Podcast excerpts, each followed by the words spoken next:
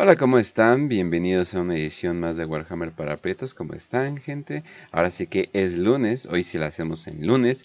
¿Y qué creen? Es nuestro episodio 60. Así es, nuestro episodio 60. Holy shit. Llegamos aquí.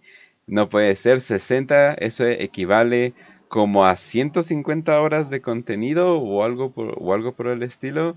Entonces, Sheesh. Eso es todo lo que puedo decir. Entonces, bueno, pero um, antes que nada, Facio, ¿cómo estás? Muy bien, Kenchi. Y este episodio 60, pues casi casi es hasta un especial de mil, aunque todavía no lleguemos, pero ya creo que como en unas cuantas semanas llegamos a los mil suscriptores aquí en YouTube, por lo menos. Pero pues lo quisimos hacer, acabamos la herejía de Horus, la tanda de videos de la herejía de Horus que teníamos ahí en mente, y pues vamos a hacer un episodio relax para hablar con la comunidad y para traer gente que pues se merece que esté un, momento aquí con nosotros, que se merece que también le demos como mm, más alcance a sus proyectos, que muchos ya los conocerán quizá, pero de todos modos, ¿no? ¿no? Es bueno siempre traerlos. Y para echar un poquillo de desmadre. así es, así es. Y también Raz, ¿cómo estás? Raz. Ross. Carajo, Ross. Ah, ok. Oh, Dios mío. Ascendió. Ah, ya, ya. me escucho? Ya, pero parece que estás en algún sótano. Así es, me estoy comunicando desde la disformidad. Ah, muy bien, muy bien. Oye, ¿estás aprovechando? Vamos a los mil suscriptores ahora mismo. Estás aprovechando a full que tienes nuevo micrófono, ¿verdad? no, eh, bueno, pues muchísimas gracias a todos por estar. Sí, Sí, definitivamente. Es nuevo micrófono, así que estoy jugando, estoy aprovechando los juguetitos. Gracias a los Patreons, por cierto. Y un saludo a todos los que vinieron, todos los eh, Terrescribiente, Dijuti del Templo de Hermópolis y pues qué mejor, ¿no? Para un programa especial de preguntas y respuestas. Así es, así es. Eh, sí, de hecho esto fue gracias a los Patreons. Eh, ya eh, Facio ya tuvo, ¿cómo se llama? Un nuevo micrófono. También ya Raz. También para la próxima va a haber un pequeño requesón, un Jaiba requesón para ustedes. si no saben, pregunten porque no lo voy a decir. Se supone que esto es para todos. Entonces vamos a tratar de, vamos a tratar de limitarlo. Pero, pues por el momento, tenemos unos invitados. Eh, ahorita, ahorita empezamos bien, bien el programa. Tenemos un buen de preguntas que tenemos, pero gracias a nuestros invitados para aligerarnos esta carga y sobre todo ayudarnos con su conocimiento de Warhammer. Pero eh, pues los voy a leer así que como está en orden. Pero Inquisidor Murdo, ¿cómo estás? ¿Qué onda, mi amigo Kench, Facio, eh, Raz? ¿Cómo están? Muchas gracias por haberme invitado. Eh, ahora sí que estoy viendo la imagen de nuestra transmisión y es un verdadero honor estar sentado en este, en este bonito barecito y platicar un poco de Warhammer y celebrar los 60 programas, chicos, que de verdad se dice fácil 60 programas, pero joder, de verdad que se los reconozco mucho eh, y muchas felicidades, bro. Excelente programa. Muchas gracias, muchas gracias. Órale.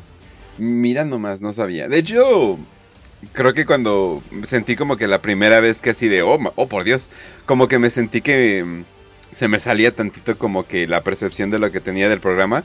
Cuando vi en TikTok un vato de repente hablar de nuestro programa, yo así de, oye, ese es mi programa. o sea, como, que por primera vez yo dije, ah, mira, mira nomás, creo que esto sí ya está empezando a alcanzar un poquito de audiencia, pero pues bueno. Y... La neta, la neta es que sí. No, pues qué, bueno, de aquí en adelante. Y también, eh, bienvenido, eh, Dai Huti, ¿no es cierto? ¿Cómo estás, Dijuri? Bienvenidos, bueno, es más bien saludos amigos a todos ustedes, los que me están oyendo. El señor Kench, Kench, te quiero. No voy a decir cómo te quiero porque la audiencia creo que se puede traumatizar en el sentido violento del querer, pero bueno, no es cierto. Uy, empezaron las no, no, no, las acusaciones luego más tarde. Nada más quiero aprovechar antes de seguir para saludar al camarada Pedrito. Y él conocerá este grito, Pedrito, no, Pedrito, no. Pero ya estamos, ya, perdón.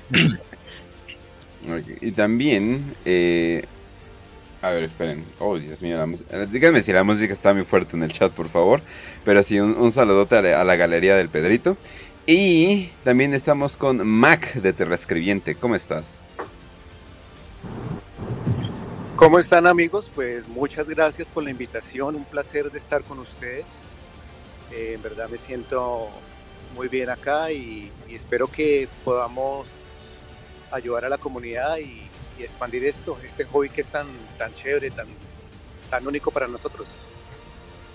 Ok, ok, ok. Pero bueno, entonces vamos a comenzar. Ahora sí que los que quieran eh, tomar las preguntas, pues simplemente digan, digan yo, yo, yo Ah, quiero pero contestar. Ahí, nada más, antes de que empecemos, un poquillo ahí nada más para que donde los puedan encontrar y unas pequeñas preguntas nada más a los invitados para que sepan quién es, a lo mejor unos no saben Claro que quiénes son sí. O no han visto su contenido.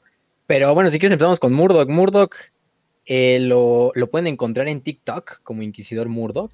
Ese es su Así es. proyecto más grande, ¿no? A ver, ¿nos puedes contar un poquito nada más de qué, ¿Qué se trata tu onda? Claro, claro. Este, no, pues ¿Bailas en básicamente. Ah, no, eh, todavía no. Eh, aún tenemos suficientes vistas como para no Ok. recurrir a eso, pero lo estoy guardando para cuando estemos bajando, ¿no? Cuando me guste TikTok. pero pues no, en realidad eh, yo vengo haciendo contenido desde hace un ratito. Eh, uno de mis canales lo pueden encontrar, es dedicado al terror, se llama Dimensión Macabra y ahí tenía, eh, bueno, tengo un podcast, pero llevo un año en paro de indefinido, ¿no? eh, que se llama Radio Macabra, lo pueden encontrar en Spotify igual.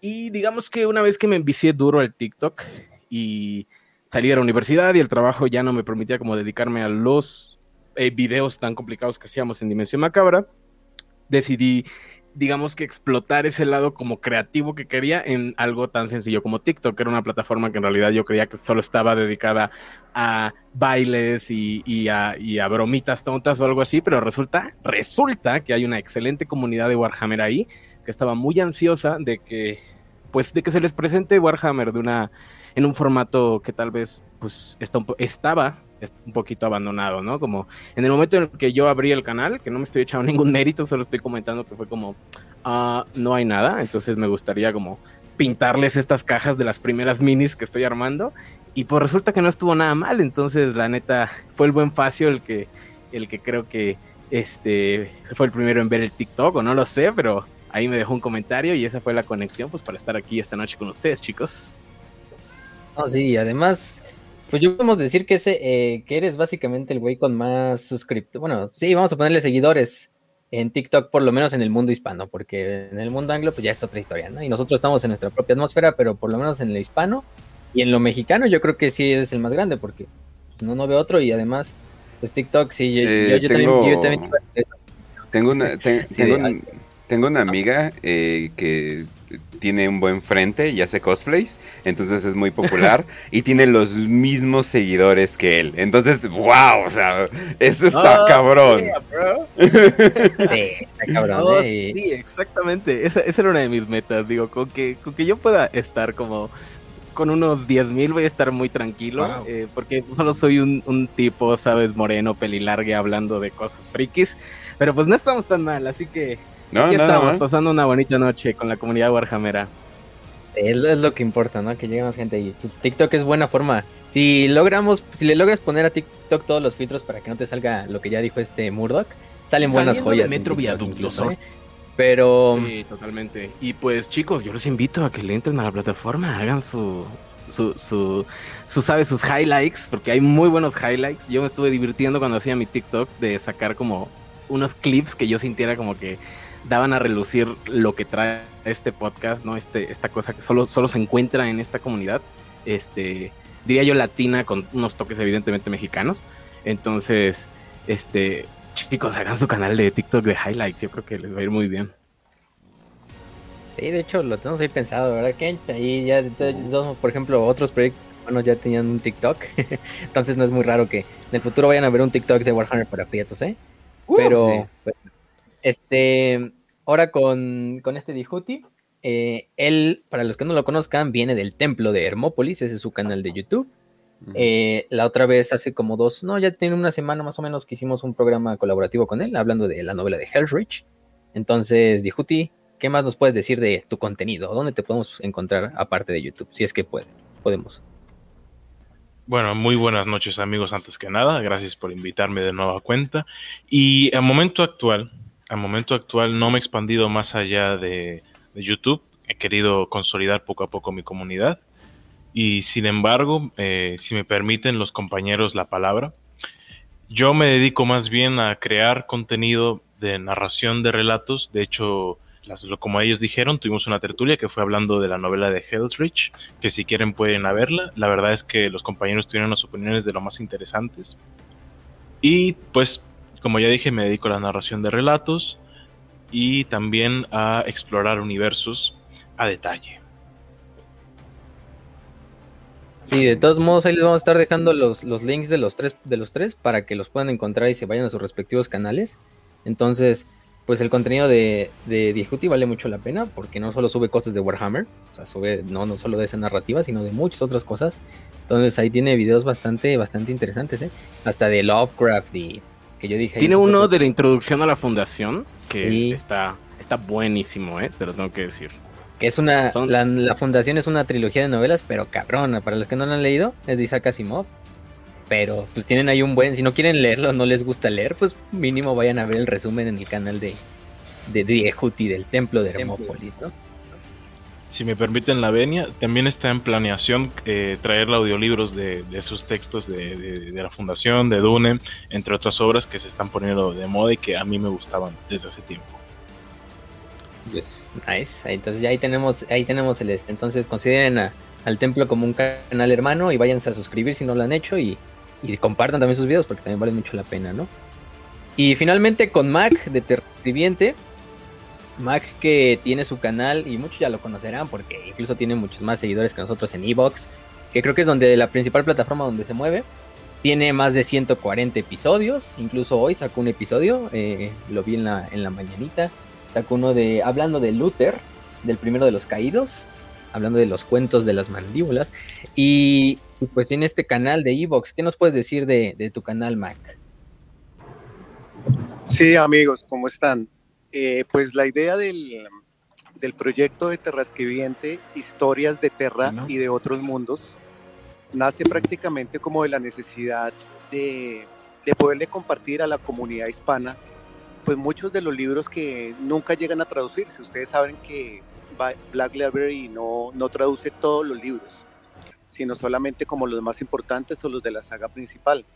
Igual el canal de, de Terra Escribiente, eh, yo comparto lo que son las novelas de Warhammer 40.000, de Age of Sigmar y también eh, de otros, eh, vamos a empezar con otros proyectos fantásticos, entre otros Star Wars, toda la parte del canon, también la de todos los libros de Isaac Asimov también, entre otros, pero eh, nuestro fuerte es Warhammer 40.000 y de segundas Age of Sigmar. Entonces, eh, lo, que, lo que trato de hacer con el, con el canal, lo que trato de hacer es publicar las, las novelas, tenemos varias sagas. La primera y la más principal, la de la herejía de Horus. En este momento eh, vamos en el libro número 7, que es Legión. Todos los libros están completos para que los escuchen, eh, básicamente divididos en tres o en cuatro audios eh, por su longitud. Eh, muchos de estos libros he tratado de hacer como un intro. Si ustedes se, darán cuenta en algunos libros de Ace of Sigmar y de Warhammer 40.000 hay un intro que es como una pequeña dramatización o narración como para meter al oyente como en la situación de, del contenido de la novela. Y pues eh, luego es un, es un audiolibro leído por un programa de edición. Eh, ¿Por qué no lo leo yo? Pues ustedes entenderán que la longitud de estas novelas es increíblemente grande y más el trabajo de edición y demás, pues no tendría vida para hacerlas todas, ¿no? Hasta el momento eh, hay 70 libros completos eh, lo que tú decías, más de ciento y pico de audios. El último que publiqué es, como lo acabas de decir, el de Luther, vamos con Luther. Eh, el libro de Luther se divide en varios cuentos y decidí hacer un, un, audio por cada cuento, dada la importancia del personaje. Entonces, pues esta es una buena oportunidad para decirles a todos pues que bienvenidos a Terra Escribiente y los que quieran colaborar de los presentes aquí, de los invitados, podemos colaborar entre nosotros y hacer esto mucho mejor para la comunidad. porque pues gracias a ellos estamos acá, ¿no? No, pues sí. Y además... Yo pues, jalo hasta donde diga empuje. Aquí, aquí tienen a, a Te- Terrescribiente, pues es de las es de la punta de lanza de, de gente que traduce audiolibros o libros más que, que nada de Warhammer. Bendito Junto sean. hay unos cuantos como La Guardia del Cuervo, El Trono Dorado, Ragnar Blackmane, que ahí también los, los encontrarán y ojalá en un futuro también hacer un episodio con ellos, colaborativo, pero de reescribiente pues ya tienen, ya les dijo, ya más cuantas novelas ya ha prácticamente contado en sus, en sus capítulos, entonces ya tienen bastante para entretenerse, pues si de por sí con nuestros videos se pueden entretener días, literalmente meses quizá, con los de Terrescribiente pues imagínense, ¿no? Sí, lo, Sí, lo no, otro es- que lo otro que Están quería larguísimos, agregar- pero están buenísimos, Terra. Te- Solo, solo quería aprovechar para decirte eso, ¿eh? Me estaba yo chutando las gracias. cuatro horas y media del asedio de Terra, la primera parte, y es como, joder, qué bueno que... Porque ya tenía muchas ganas de ese libro, pero no lo había podido, este, como disfrutar y, ¿sabes? Excelente tu contenido, bro.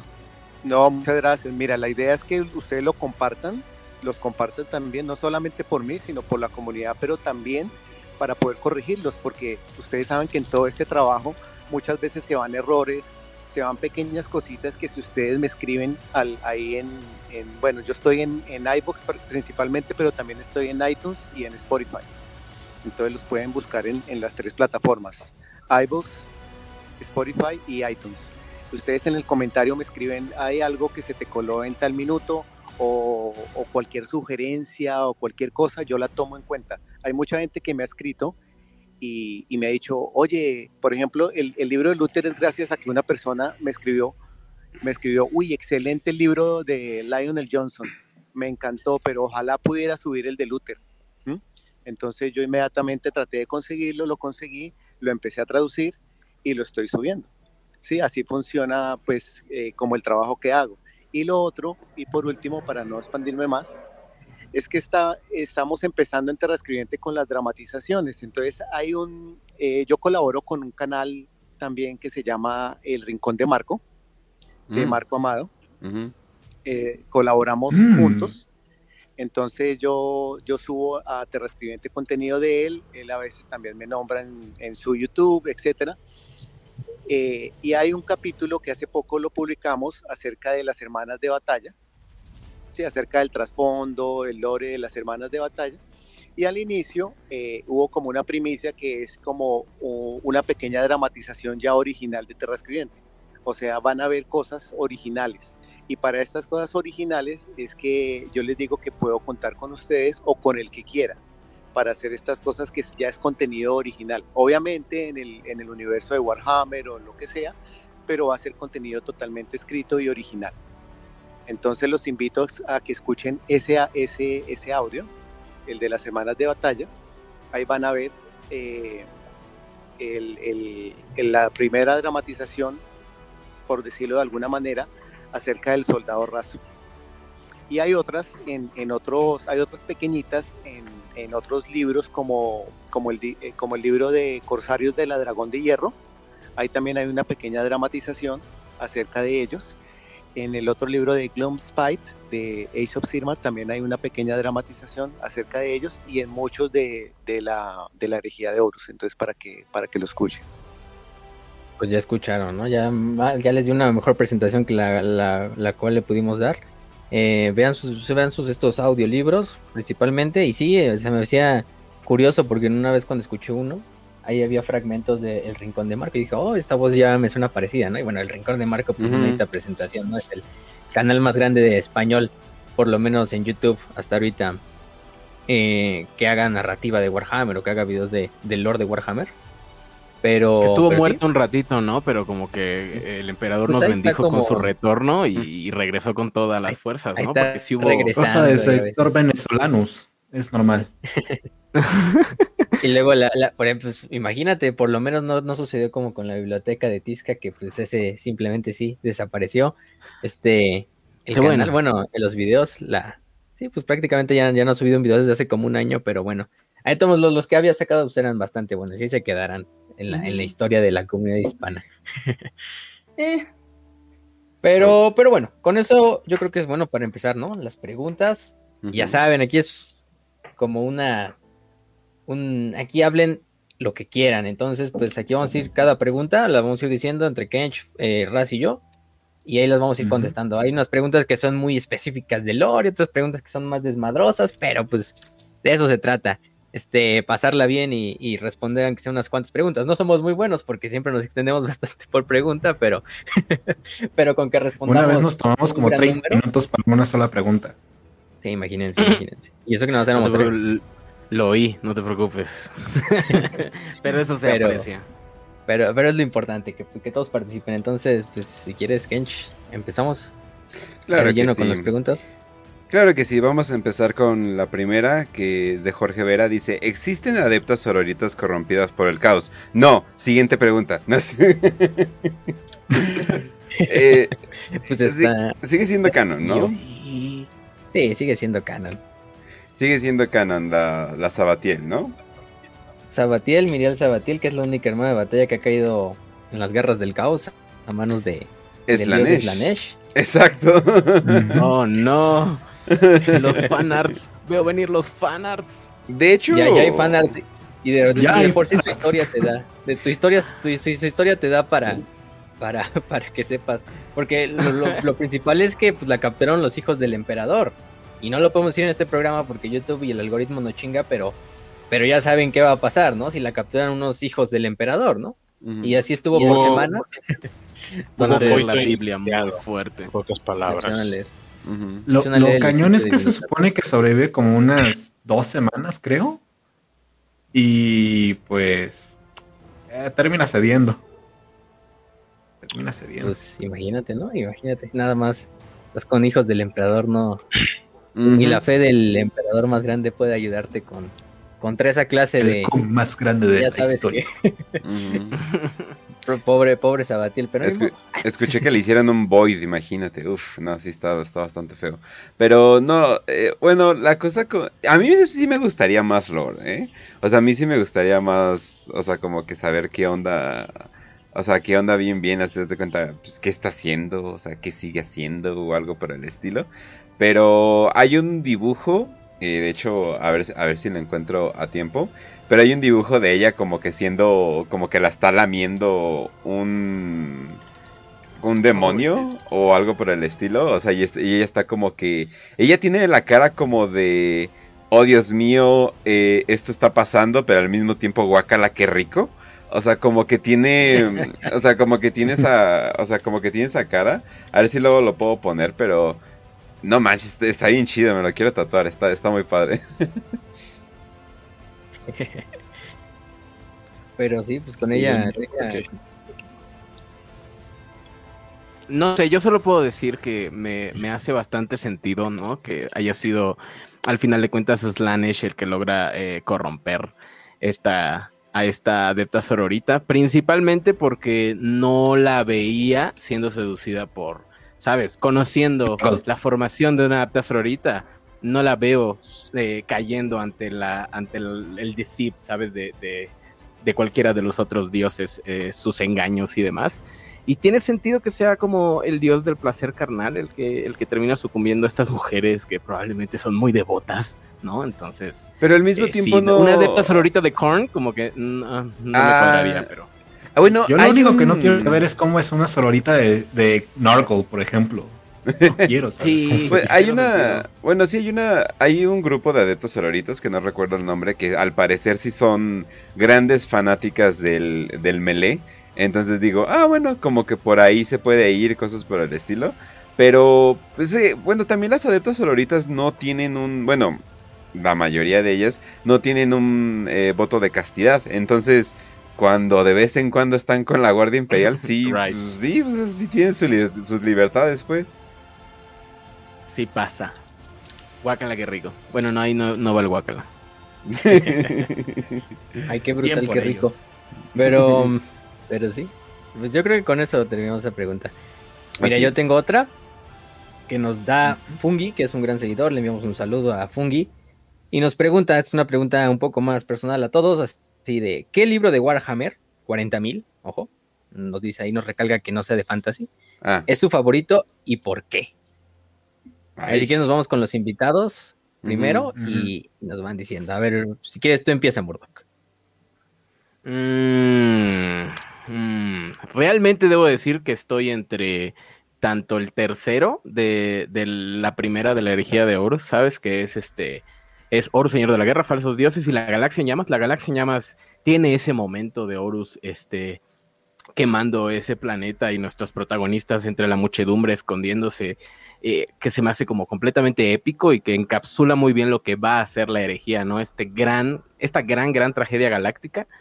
Por otro lado, Fulgrim. Es uno de los primarcas que, que de verdad es una, es una pena lo mucho que sabemos de él antes de la herejía y lo poco que se sabe después de su ascensión a, Príncipe Demonio, ¿no? Este, Fulgrim es uno de mis primarcas eh, traidores, no voy a decir favoritos porque eso no lo verían bien mis colegas de la Inquisición, pero definitivamente son de los que se me hacen más entretenidos, entonces, y más interesantes, ¿no? Principalmente porque a Fulgrim, eh, a diferencia de los otros, que tal vez era como un sentimiento de traición, un sentimiento de inferioridad respecto a sus hermanos, cosas que cultivaron, ¿sabes? Esa herejía. Oro simple y sencillamente era, o cuando menos mi entendimiento del personaje de Oro era solo un gran douche, ¿no? Y, e inclusive tiene ese giro de, que al final estaba poseído por un demonio, pero sabes que sí, que no. comete la tragedia contra su, contra su, bueno, el, el, ¿cómo se llama? Fraticidio contra su hermano Ferrus Manus, ¿no? Es otro momento interesante que podemos ver en su novela, que, es Fulgrim. Entonces diría yo que estoy bastante trabado entre, entre la galaxia en ya, digo, eh, ajá, la galaxia en llamas y Fulgrim. Eso, esos podrían ser. No tienen desperdicio, chicos, léanlos si no los han leído. Y de hecho, de Fulgrim hablamos la semana pasada, entonces, y se relaciona bastante. Y hablamos de su caída, pero después de Ángel Exterminatus, no tanto de Fulgrim. Pero sí. Este. Um, ¿cuál es tu libro favorito de Warhammer 40k y por qué?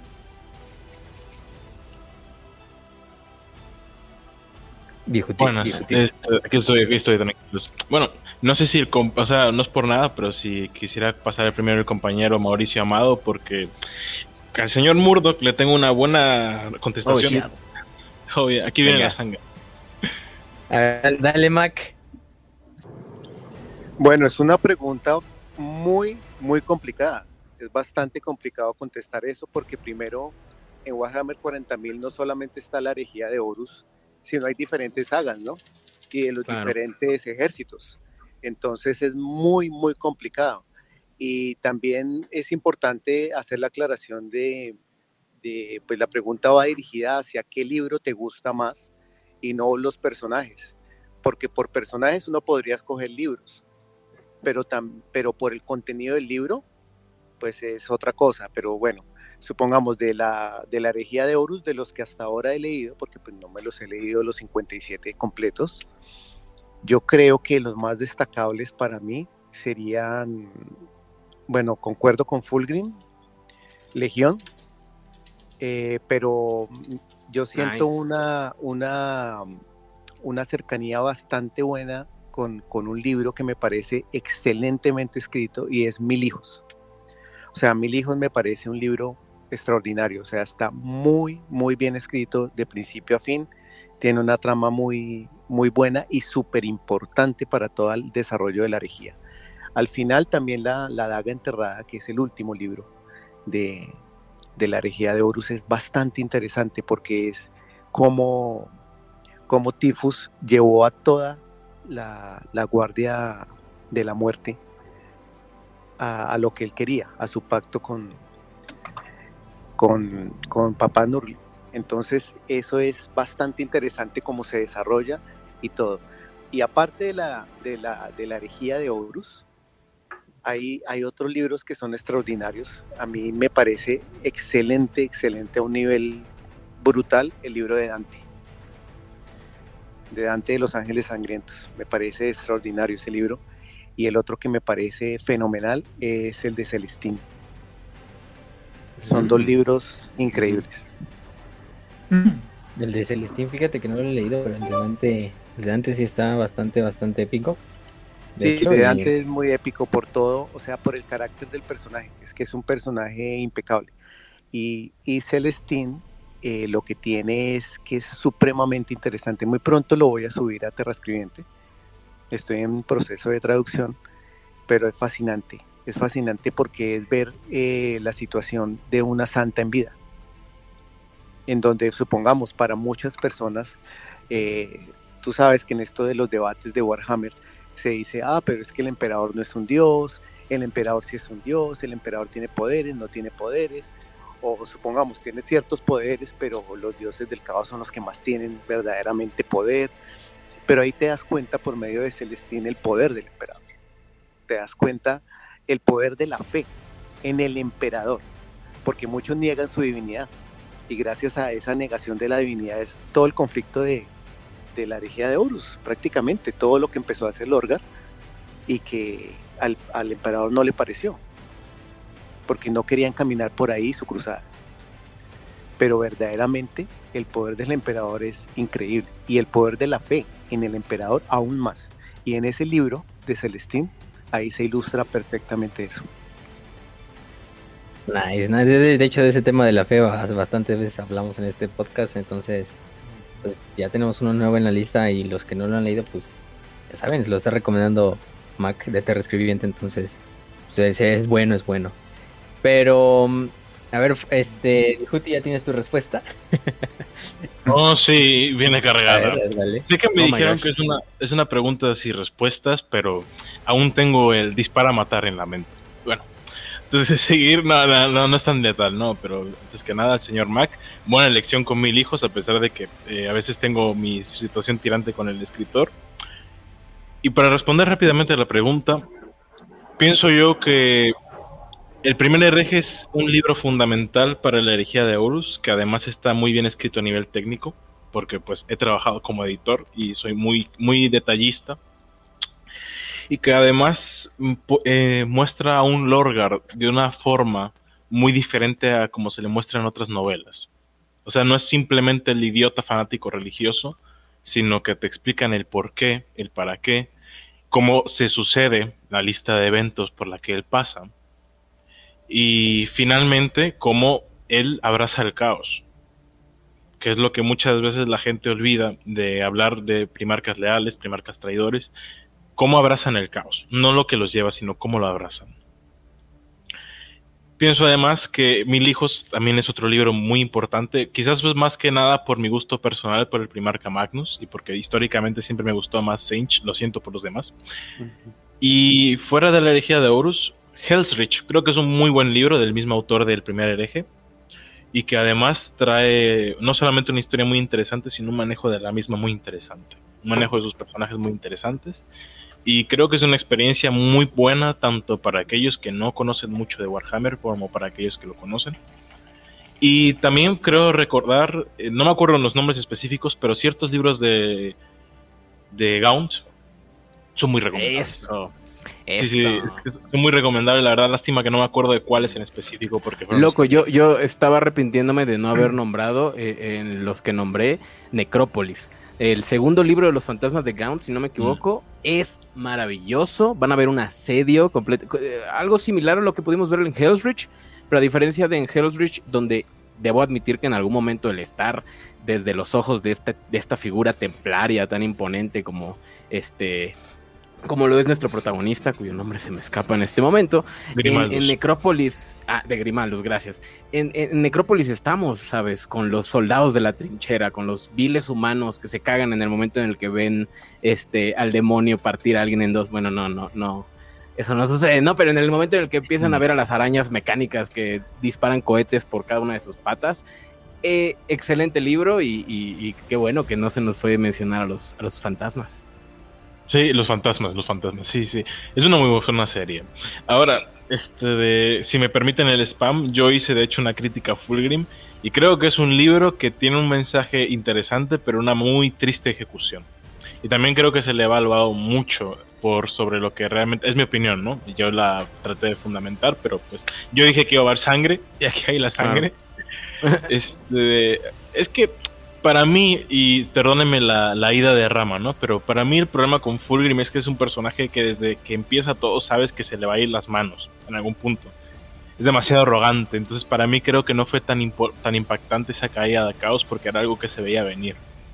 Pienso yo, desde luego, y me disculpan la, la intervención. Ah, ah, Es que sí se ve venir totalmente, pero, o sea, la forma en la que sucede, a mí que, Eso. sabes, soy uno, un- soy un fan del body horror y de, y de las atmósferas, sabes, cargadas de, de, de este tipo de, eh, a lo Cronenberg, sabes, a, a este miedo que se te mete como en la piel y que te da este repelús. El libro ese, eh, Fulgrim, tiene mucho de eso, ¿no? Tiene muchas de estas figuras retorcidas sonriéndote de, de las paredes, estas, estas, este, presentaciones en las que la cantante termina siendo descuartizada por unas criaturas que apenas alcanzas a entender, ¿no?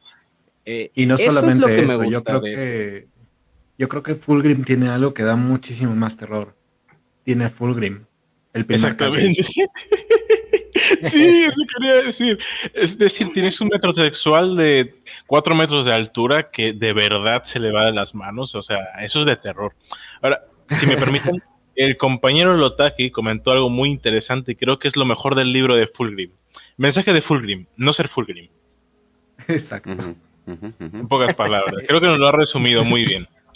Pero sí, o sea, yo pienso que es un libro muy interesante, pero que creo que se le dio demasiado bombo y platillo cuando hay otros libros que tienen del mismo autor, como ya mencionamos antes, que tienen una mejor ejecución como podría ser mi libro, ¿no? Pero bueno, ya depende de cada quien los gustos, igual son Es que, libros es que también muchos libros de la herejía, diría yo, que carecen de ese gran problema, ¿no? Eh, excelentes ideas, pésimas ejecuciones, o también que la primera parte del libro es muy buena y la segunda parte del libro termina decayendo, aunque el libro no esté específicamente dividido, sí- hay muchos libros de la herejía mecánicos en la que logras notar cómo la primera parte de la novela está fluyendo como la seda y la segunda parte de la novela es un conjunto de ideas y conceptos que el- como que los Eh. autores intentan meter ahí bajo la, la alfombra, la núfera. Entonces, como que dices, güey, de plano, este, no hubieras metido esta idea si no la ibas a desarrollar, o lo hubieras metido tal vez en un punto anterior de la historia o algo así. Pero sí, Sí. ta- también eh, Fulgrim definitivamente tiene una segunda parte que Mm. de pronto da un traspié, se- según mi opinión. Sí, es lo que mencionaste un problema muy interesante en las novelas de Warhammer, que es ese. Y bueno, creo que mejor lo dejamos para otra ocasión porque ya le estamos quitando mucho tiempo a las preguntas. ¿Cierto? O una pequeña, una pequeña acotación, también hay para aportar, estoy de acuerdo con Farad, ¿es? ¿Eres tú? Ujú, Bueno, Y es estoy de acuerdo. Y Juti. el- el- Ok, Juti. Ok, estoy de acuerdo un poco contigo, eh, pero es lo que decía al principio de cuando respondí. Eh, una cosa es como el libro y otra cosa son los personajes. Por ejemplo, para mí Fulgrim es uno de los primarcas más insípidos que hay. O sea, es... O sea, realmente tú como personaje no tienes un desarrollo de personaje así bueno o alcanzable, ¿sí? Durante toda la, herejía y sobre todo en el libro de él, en el libro del primarca que es Fulgrim, el, el Fénix Palatino. Sí, es un libro muy, muy promedio, o sea, no, no tiene un buen desarrollo ni nada, pero, pero me parece que lo que acontece en el libro Fulgrim es sumamente importante. Bueno, que de pronto en alguna parte lo contó mejor que en otras, sí, estoy de acuerdo, pero me parece muy importante. Y una cosa que se me pasó, y bueno, claro, estoy de acuerdo con también toda la saga de los fantasmas de Gaon y todo eso, son excelentes libros, pero se me pasó uno. Para mí, para mí, el, el- como lo más importante es la, la, la Legión Negra. O sea, para mí, eh, eh, la, la Garra de Horus y Legión Negra son libros extraordinarios para mí ¿Mm? porque ilustran cómo, cómo Sí, nace, nace esto a partir de todo lo que ya pasó. O sea, ya pasó la herejía, ya pasó todo, el emperador es un cadáver y todo, y cómo se gesta esta hermandad a partir de las cenizas, de la basura, de, de todo lo que ya pasó, es increíble, es increíble. Para mí, ese tipo, Aaron Ah, Bowen, Bowen es el, mejor, Bowen. es el mejor escritor de, de todo el, eh, Black Label. Oh. Me, me- me tocaste una fibra sensible ahí porque opino similarmente. Este, es- ¿Me permiten eh, saludar a alguien? Claro. El señor Sebastián Macu, un saludo cordial. Te voy a quebrar en el rol, ¿eh? Digo, sí, sí, se le quiere mucho. Trata de Tamaulipas. Chicos, pero sus, sus novelas, eh, aquí acaparando la Ah, sí, conversación sí. los invitados, pero No, ¿Y pues, de ustedes, chicos? Ah, pues por eso los invitamos. Mira, yo, yo me voy, yo me voy rápido y sencillo. Yo tengo dos novelas que siempre me han gustado. Desde que le digo, no mames, esta novela la volvería a leer. Y de hecho la he hecho muchas veces. Una es Hellrich, porque pues, con esa inicié y aparte siempre me gustó mucho la novela. O sea, es una novela muy bien escrita por Aaron Dembski Bowden, aunque ya saben que digan, no sabe escribir leales y no sé qué. Que también tiene unas joyas como eh, la trilogía de los Amos de la Noche y todas estas, Uf, sí. esta- estas novelas principalmente. Además de unos joyitas de la herejía como El primer hereje, eh, que es la, yo diría la de las mejores. Pero en cuanto a otra novela, aparte de Hellrich, yo pondría eh, No No Fear o La batalla de Kalt, que la tradujeron así en español. Medio raro, pero bueno, que es la, la- una de las novelas que habla obviamente la batalla de Kalt y habla de Gilliman. Y eso que yo no soy muy fan de Gilliman, pero cuando escriben bien a Gilliman, cuando escriben bien a Aquí los Ultramarines y cuando los hacen parecer unos niños petulantes ahí, em, son muy buenos libros. Entonces yo creo que la batalla de Kalt a mí me gustó bastante y además como lo escribe Dan Abnett con esta esta narrativa de ir poniendo la marca de Cal, ¿no? De faltan 10 minutos, ¿no? Faltan no sé cuánto y así así hasta que se, se pone el clímax de la novela cuando es la marca cero y de ahí empieza otra vez madre. Y además las subtramas que se manejan en ese libro con la de Olanius Pius, em, con la de John Grammaticus, bueno, John Grammaticus que además que nada es como un personaje secundario, pero en realidad con Remus Ventanus, con este este Till de los Ultramarines también, yo creo que esa novela, uff, me encantó narrarla, incluso cuando hicimos el episodio de, de la batalla de Kalt, porque no, esa novela, por lo menos para mí, y de todos modos, pues lo importante aquí es que eh, en gustos colo- para gustos colores, y de todos modos, para unos unas novelas serán buenos, para otros no, pero lo importante es que, que nos agrade a todos, ¿no? Entonces, que, que Esa lleguemos novela- a un consenso. Esa novela me parece espectacular también y hay algo, un detallito así particular, pues en español, como tú lo acabas de decir, se llama La Batalla de Cal, ¿cierto? Pero es una mala traducción, es una mala traducción, Ujú. porque la novela en inglés es, eh, ¿me recuerdas No, cómo no. es en inglés? No, no, of- fear. no, No Fear, Battle of Kalt, que es como el subtítulo, ¿no? Exacto. es- Y, eh, y en sería la- español lo, cambiaron, lo, lo cambiaron de lugar. esa- no, es que en español lo que deberían ser la, el título de la novela es Y no conocerán el miedo, la batalla de Cal. Ujú. Porque Exactamente. es eso, es Ujú. exacta. Ahí, de- ahí es de donde nace esa mítica frase de los marines. Y no conocerán el miedo. Sí, de Shall No No. Ujú, Claro, pero ¿sabes qué caro iba a no hay ser como un cambio ahí. esto? Sí. Es como, como Lucas, ¿no? Quitándole una letra a- a- al título de una de sus películas para ahorrarse millones en impresiones. Seguramente eso hacen las malditas editoriales españolas. Pinche chiste de Red Letter Media, te amo, güey. I know. Ah, pero- A ver, Pero pues, pues, sí, de Kench. ¿cuáles son tus novelas favoritas? O las que tú dirías, ah, esta se me queda ahí. Eh, miren, eh, bueno, le voy a, voy a dar nada más como tres, eh, tres opciones y no me voy a expandir mucho.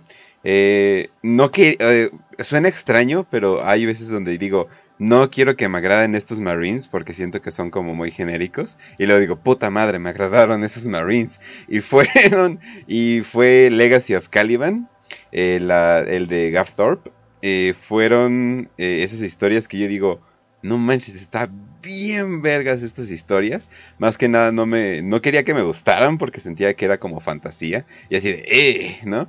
Pero de todas formas me, me encantaron, me sorprendieron. Eh, otro libro que me gustó mucho, a pesar de lo a pesar de lo exagerado que llega a ser en algunos momentos, pero Scars, eh, obviamente de, de la- de las cicatrices blancas, eh, me encantó. O sea, yo dije así de wow. Como que no sé cómo que lo, bueno, lo cerré, bueno, apagué mi tableta. apagué mi tableta y yo dije, ¡ja! Creo que lo disfruté demasiado, o sea, como que estaba como que muy cómodo.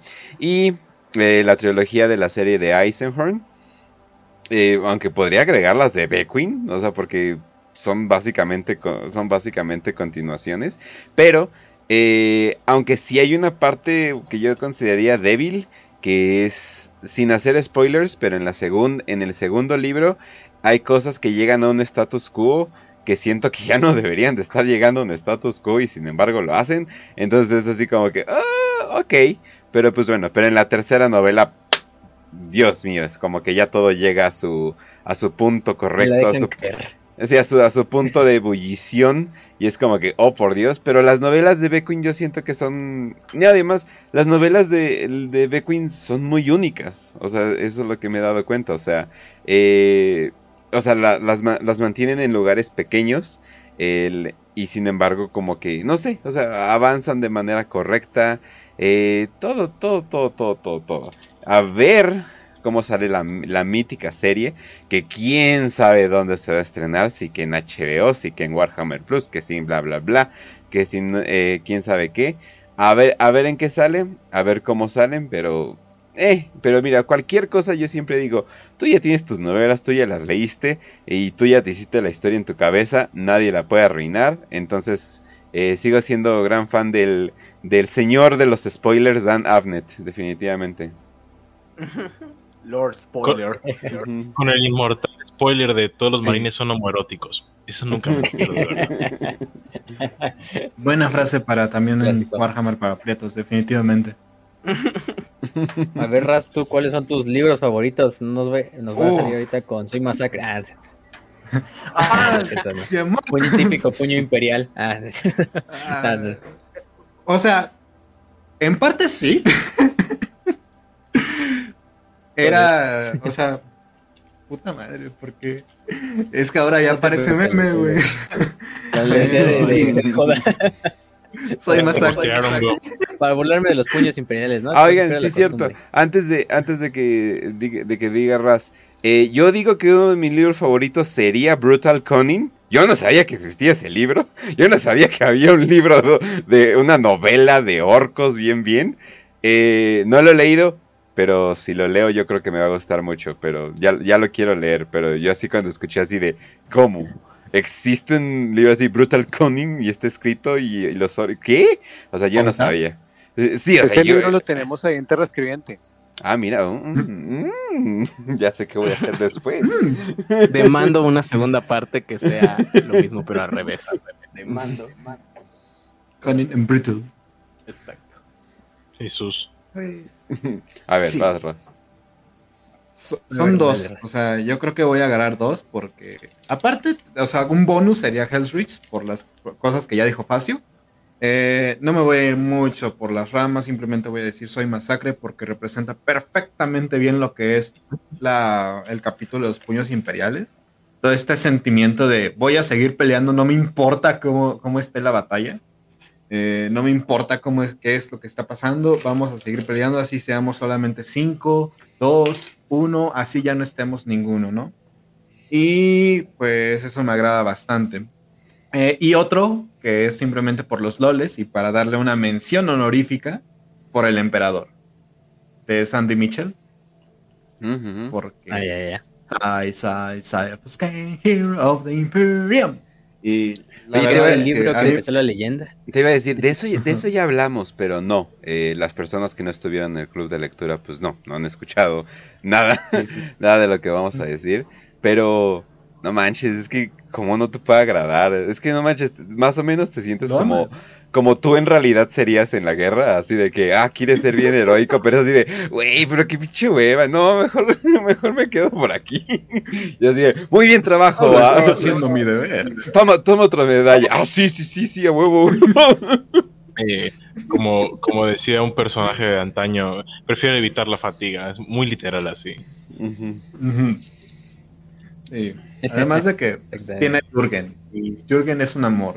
Viva Jürgen.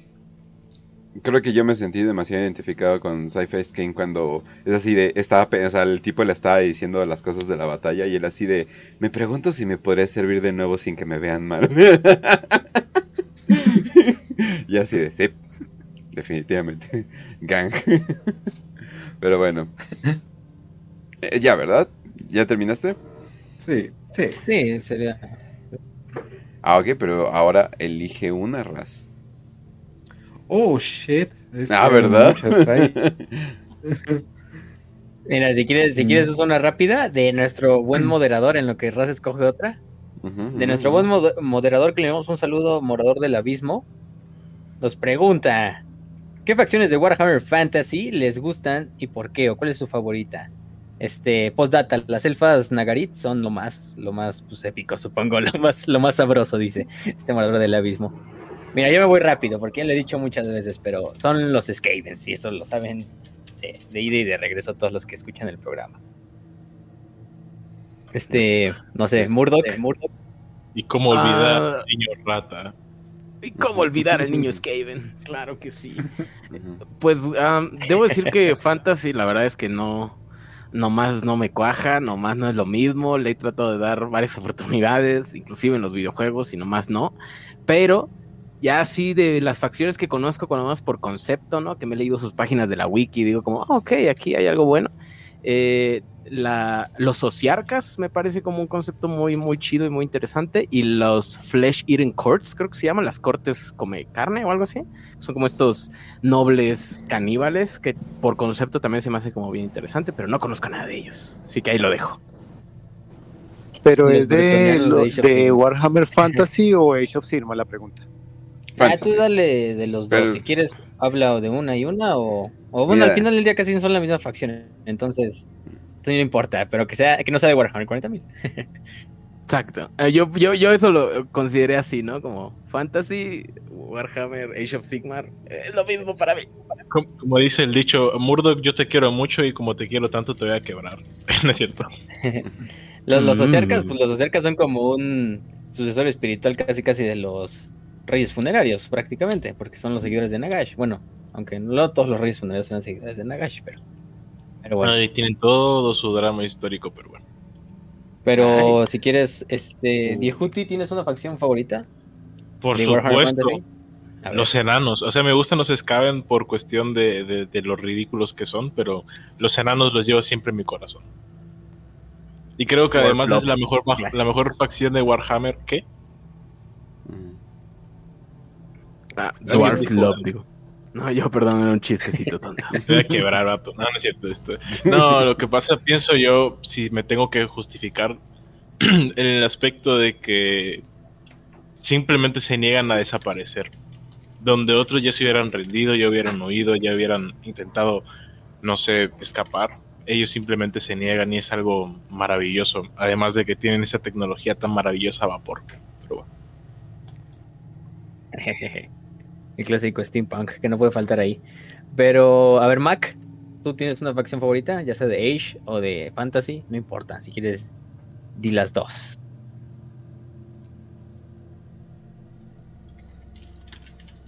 Mac, Mac. ¿Lo perdimos? Ah, yo. Ah. Sí, es que se me, Ah, se me había desconectado. ¿Ya me escuchan ahí? Ujú. Ya, ya. sí, sí, perfecto, perfecto. La pregunta de los ejércitos de Fantasy o Age of Sigmar, ¿correcto? Sí, la, la Yep. tu favorito. Sí. Bueno, de, de Fantasy, de Fantasy quizás eran los reyes funerarios. Estos que eran así solo esqueletos y como del antiguo Egipto.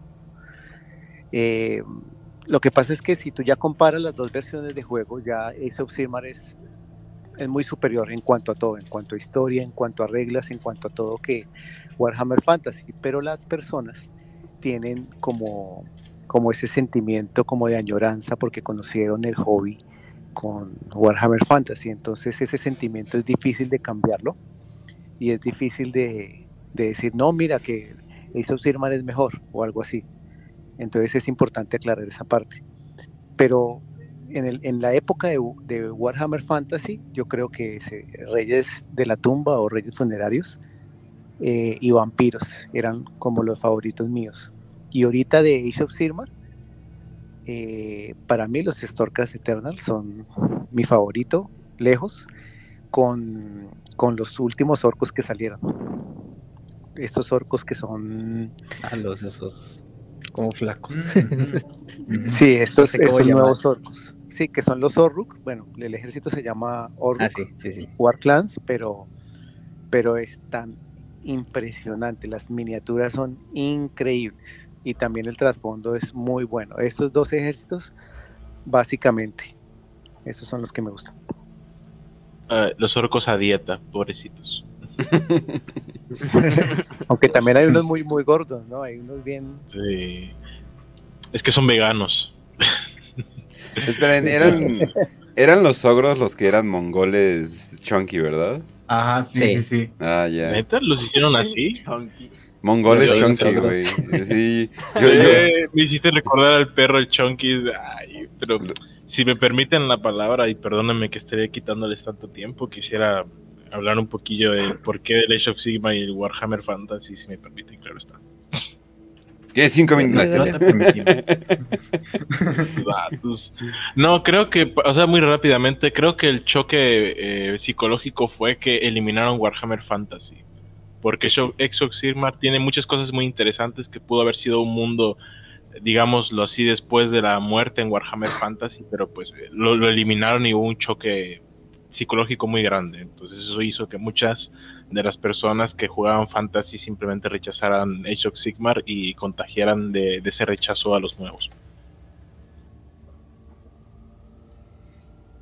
que pues no es ah, aparte por ejemplo yo soy yo sí yo te soy sincero yo nunca seré fan de, de Age of Sigmar no me termina de agradar Eh, no Aguante. sé no me gusta mucho ese estilo de más de alta fantasía pero pero de todos modos tiene lo suyo eso sí hay que admitirlo tiene cosas interesantes tiene conceptos bastante interesantes Em, pero pues ahorita con Fantasy está como ahí el resurge entonces hace este como conflicto entre los que les gusta Age of Sigmar, los que siempre les gustó más Fantasy y no les gusta Age of Sigmar, y los que están como en medio, que ah, pues, no, no me gustan las dos cosas al mismo tiempo, o los que ni siquiera lo pelan porque jugamos Warhammer 40.000, ¿no? o juegan. Warhammer 40.000. Ah, Entonces, huevo.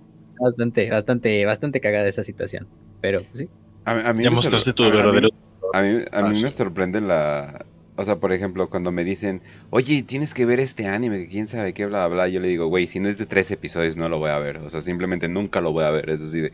¿Por qué? Pues porque ya, ya, ya estoy con Warhammer, o sea, no, o sea, literalmente tengo poco, tiempo poco Sí. tiempo libre, aparte de los podcasts y, y los streams, y es como que no voy a usarlo en ver un pinche anime que seguramente ni me va a gustar. Perdón, gente del anime. Pero, pero es como que, pues ya tengo esto, ¿no? Entonces, pues, cuando me dicen, no, y también hay Age of Sigmar, que bla, bla, bla, yo así de, oh no, otra vez está pasando. Entonces, como que eh, ya, ya, ya no puedo, o sea, simplemente ya no puedo. Este Ajá. Al- Sí, o- O me divorcio también, también esa es una opción. Ay, Dios mío, de verdad. Al, al Kenchi le van a spamear los asesinos del Clan Nation. Yo nomás digo, nomás, di- nomás digo, vato, un día ten cuidado con las ventanas. Aquí está la prueba de que el anime puede ¿qué? destruir familias. güey. sí, sí. También Ay, Warhammer, Dios. también Warhammer. Pero Y Warhammer un también. poco más de tasa de éxito. Sí, yo, yo, yo, yo quiero decir una cosita sobre la encuesta. Amo la democracia. Ah, sí, por cierto, hice una, shit. hice una- Eso- hice una pregunta para ver cuál, qué, qué onda con nuestra audiencia. Eh, les preguntaba qué sexo eres y les pregunté, bueno, y me dijeron hombres, 45%, mujeres, 4%, el cual es mucho más alto de lo que esperaba, y ¿Cuál es el Skavens, 50%. Oh, I shit. love the Republic. I love the Republic. Entonces, wow, increíble. Sí, ¿Qué pensabas que Bueno. ibas a poner compañero qué pedo? no, huevo, puro Skaven.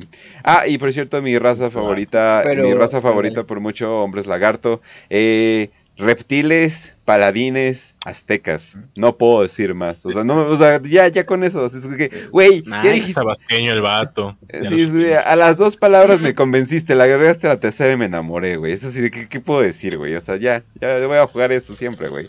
Y es así de, y luego hay pinches, Reptiliano es porque eres productor, ¿verdad? sí, y luego, y luego hay pinches sapos como sus líderes, como, uy, ya, ya me ganaron, ya, me voy, voy a la chingada, ya. Ya, ya supimos ahora que el, que el buen el- que el buen es de Tabasco. Sí. Dios nos libre. Es cierto. A toda la gente de Tabasco. Ah, Los queremos. No voy a decir cómo, pero los queremos.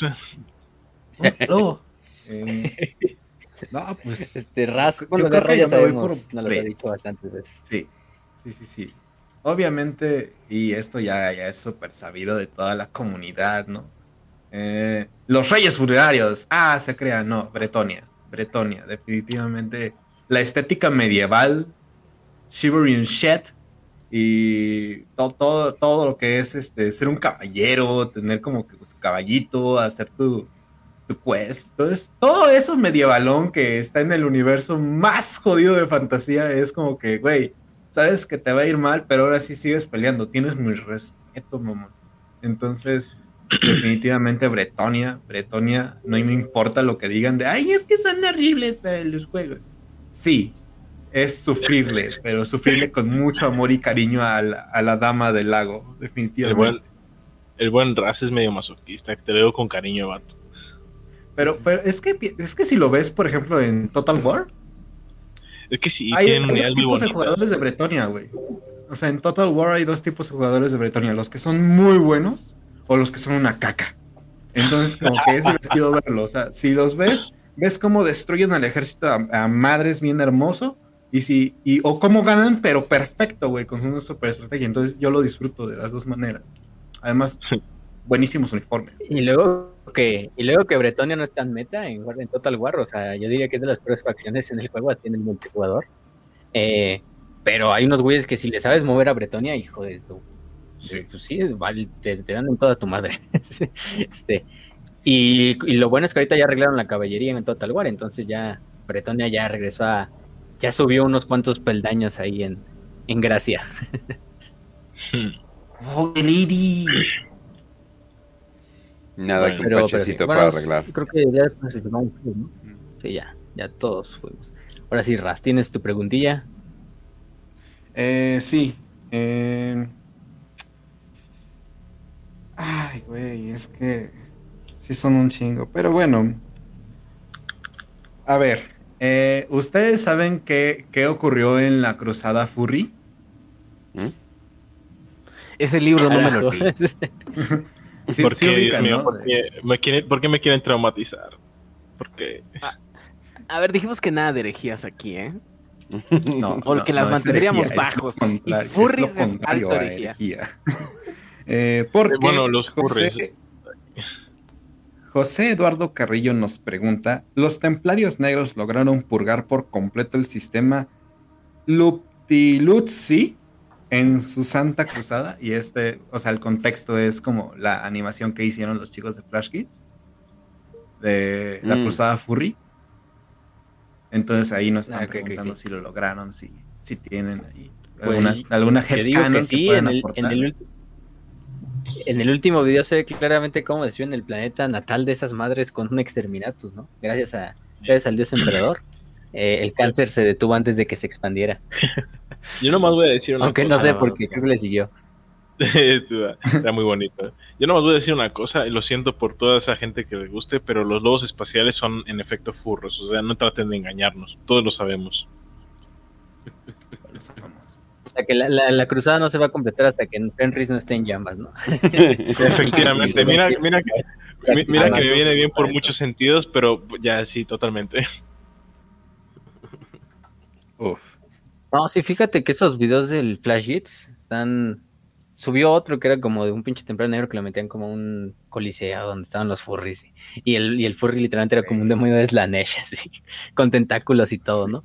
Pero lo que hago de Flash Hits es que ese güey empezó su, su canal con, con Warhammer. De hecho, pues por eso se llama Flash Hits, por los, por los orcos, sí. Este, eh, y por eso se llama así el canal, y de hecho empezó con unas animaciones ahí de, de Space Hulk, si no mal recuerdo. Sí, son de Space Hulk, sí, bastantes cagadas, y ya de ahí se, su, su canal se hizo pues famoso y ahí se empezó a hacer animaciones de todo, ¿no? Así, con ese clásico tono bien enfermote, así como las de Mid Canyon, igualmente. Pero, de hecho, son amigos, entonces. Pero lo bueno es que hizo esas animaciones de Warhammer 40.000 y, y, y logró hacer ahí un frente contra, un frente unido contra los furries, ¿no? Sí, Con las animaciones de templarios. está bien mamalo. A ver, eh, ¿alguno, ¿alguno tiene algún otro headcanon que pueda aportar? güey? Headcanon de qué de los furros. Es que creo que ya lo dijimos. De la cruzada furra. Ya, de- Ah, yo mejor sí, terminamos con esa pregunta ahí antes yo de sí que te, escale. yo, yo sí termino yendo a, yo sí termino yendo a convenciones. Ninguno huele bien, nunca van a oler bien, así que no, no, extermínelos a todos. Sí, y siempre No, no huelen, me muy impide hablar de furros, sorry. sí, siempre huelen peor de lo que te imaginas. Eso es todo lo que voy a decir. ¿En serio? ¡Oh! Anto se sacrificó por nosotros. Sí, güey.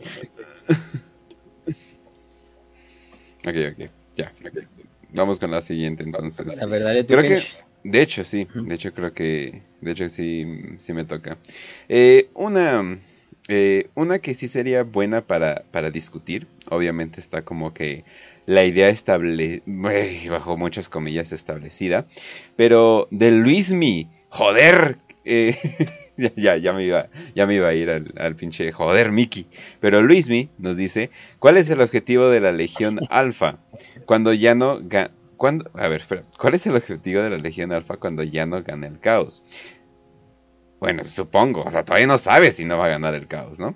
¿Siguen en un doble juego o siempre fueron traidores? Ah, la Legión Alfa, la buena Legión Alfa. Pues para empezar, eh, pendejo el que crea que Alfarius está muerto. Eso es todo lo que voy a decir, pero la eh, Alfarius está más, más vivo que nada. También yo creo que Omegon o algo por el estilo.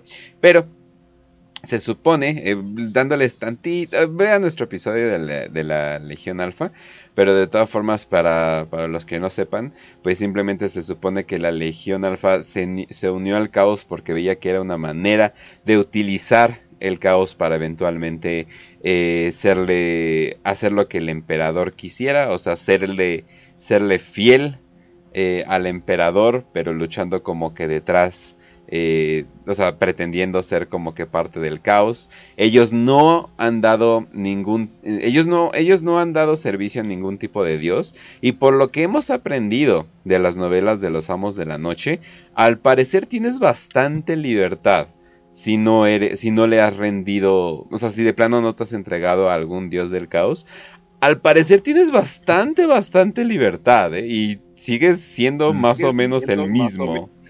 ¿Qué? Sí. Sí. De hecho, sí, no, sí, no.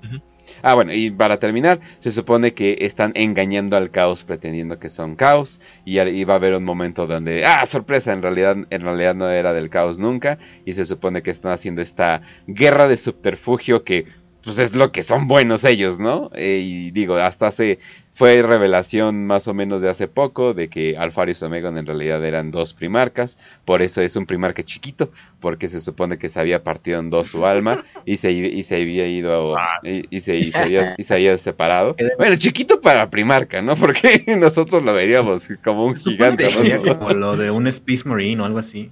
Ajá, exacto, ¿no? lo cual queda sí. perfecto, lo cual queda perfecto, porque pues todos los Space Marines eh, así de pueden pretender ser Alfarius, ¿no?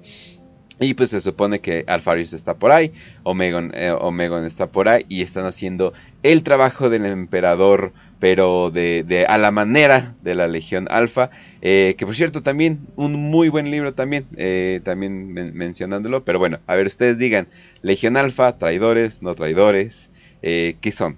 ¿Qué, qué, qué onda? ¿Ustedes qué opinan? ¿Cuál es su, su meta final? Exacto. A ver, dale.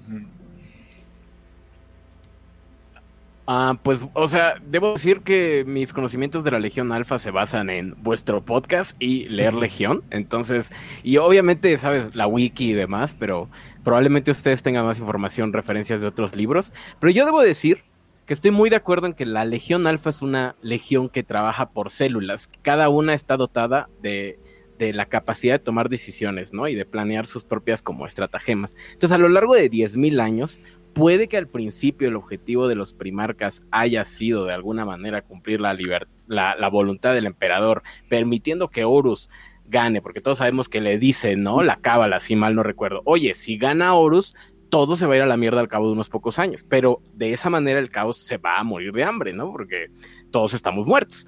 Y si no, entonces va a pasar esto, ¿no? Y ellos deciden, bueno, vamos a apoyar a Horus, que después al final, pues todo sale como no se lo esperaban. Entonces puede que al principio sí haya sido su, su objetivo de la Legión como tal, este, servir al emperador, pero dudo mucho que después de 10.000 años y con una estructura de mando y de operación tan particular como la tiene la Legión Alfa, el objetivo de los de los primarcas sea lo que esté así dominando totalmente la legión en el, en el milenio actual. Lo dudo mucho. Entonces diría yo que tal vez alguna parte de la legión sí sigue siendo como pseudo leal o no, pero yo creo que a estas alturas mm, la mayoría sí son unos traidores y unos herejes. Sí, pues la verdad es que lo dijiste Sí. todo muy bien, porque al final de cuentas, lo que no sabemos de la Legión Alfa es que o sea, porque algo de la pregunta se va dirigido a, ¿y cuál es su endgame, no? Ya que perdió el caos, digamos, pierde el caos hipotéticamente, que la veo difícil, pero que pierde el caos, ¿no? ¿Qué, harían los, legionarios alfa, no?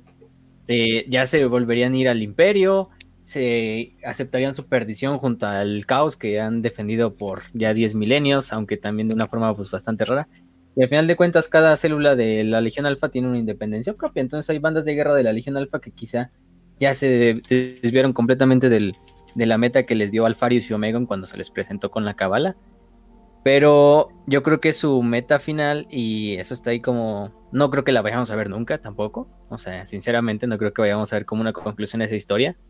Em, porque el chiste de esa historia es también como que se quede siempre en una sombra, ¿no? De qué fue la Legión Alfa, ¿no? Y se quede como ese mito galáctico, así, oh, la Legión claro, Temáticamente la Legión Alfa funciona como esta legión misteriosa y, oh, son leales, ¿no? O sea, temáticamente funciona excelente, pero la decisión que los lleva a supuestamente traicionar al emperador para cumplir su objetivo final es que, bueno, si lo matan, Horus gana, el imperio cae en unos años de oscuridad que terminan con todos muriendo cataclísmicamente y por ende el caos se muere de hambre. Y eso al final de cuentas es lo que el emperador quería, de una manera distinta, pero es lo que el emperador quería.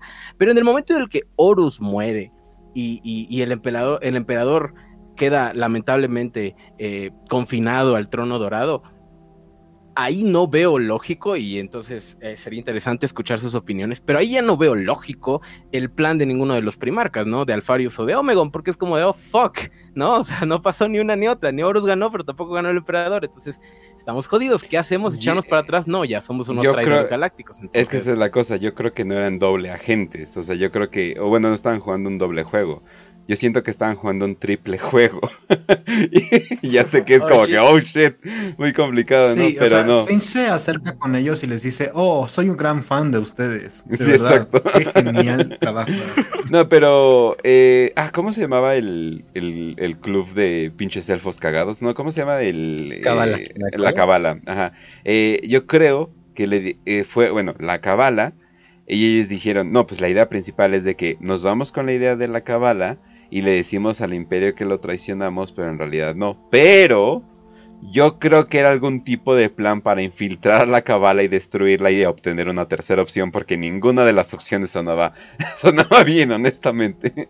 Entonces, yo siento que era, vamos a buscar la tercera vía, pero la única manera que podemos encontrar esta tercera vía es literalmente jugando un triple juego de decepción, lo cual suena perfectamente a, algo que haría Alfarius.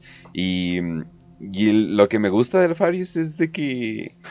No sé, o sea, me gusta ese tipo de. La información es poder, cosas por el estilo. O sea, me agrada todo este tipo de guerra que se está haciendo detrás.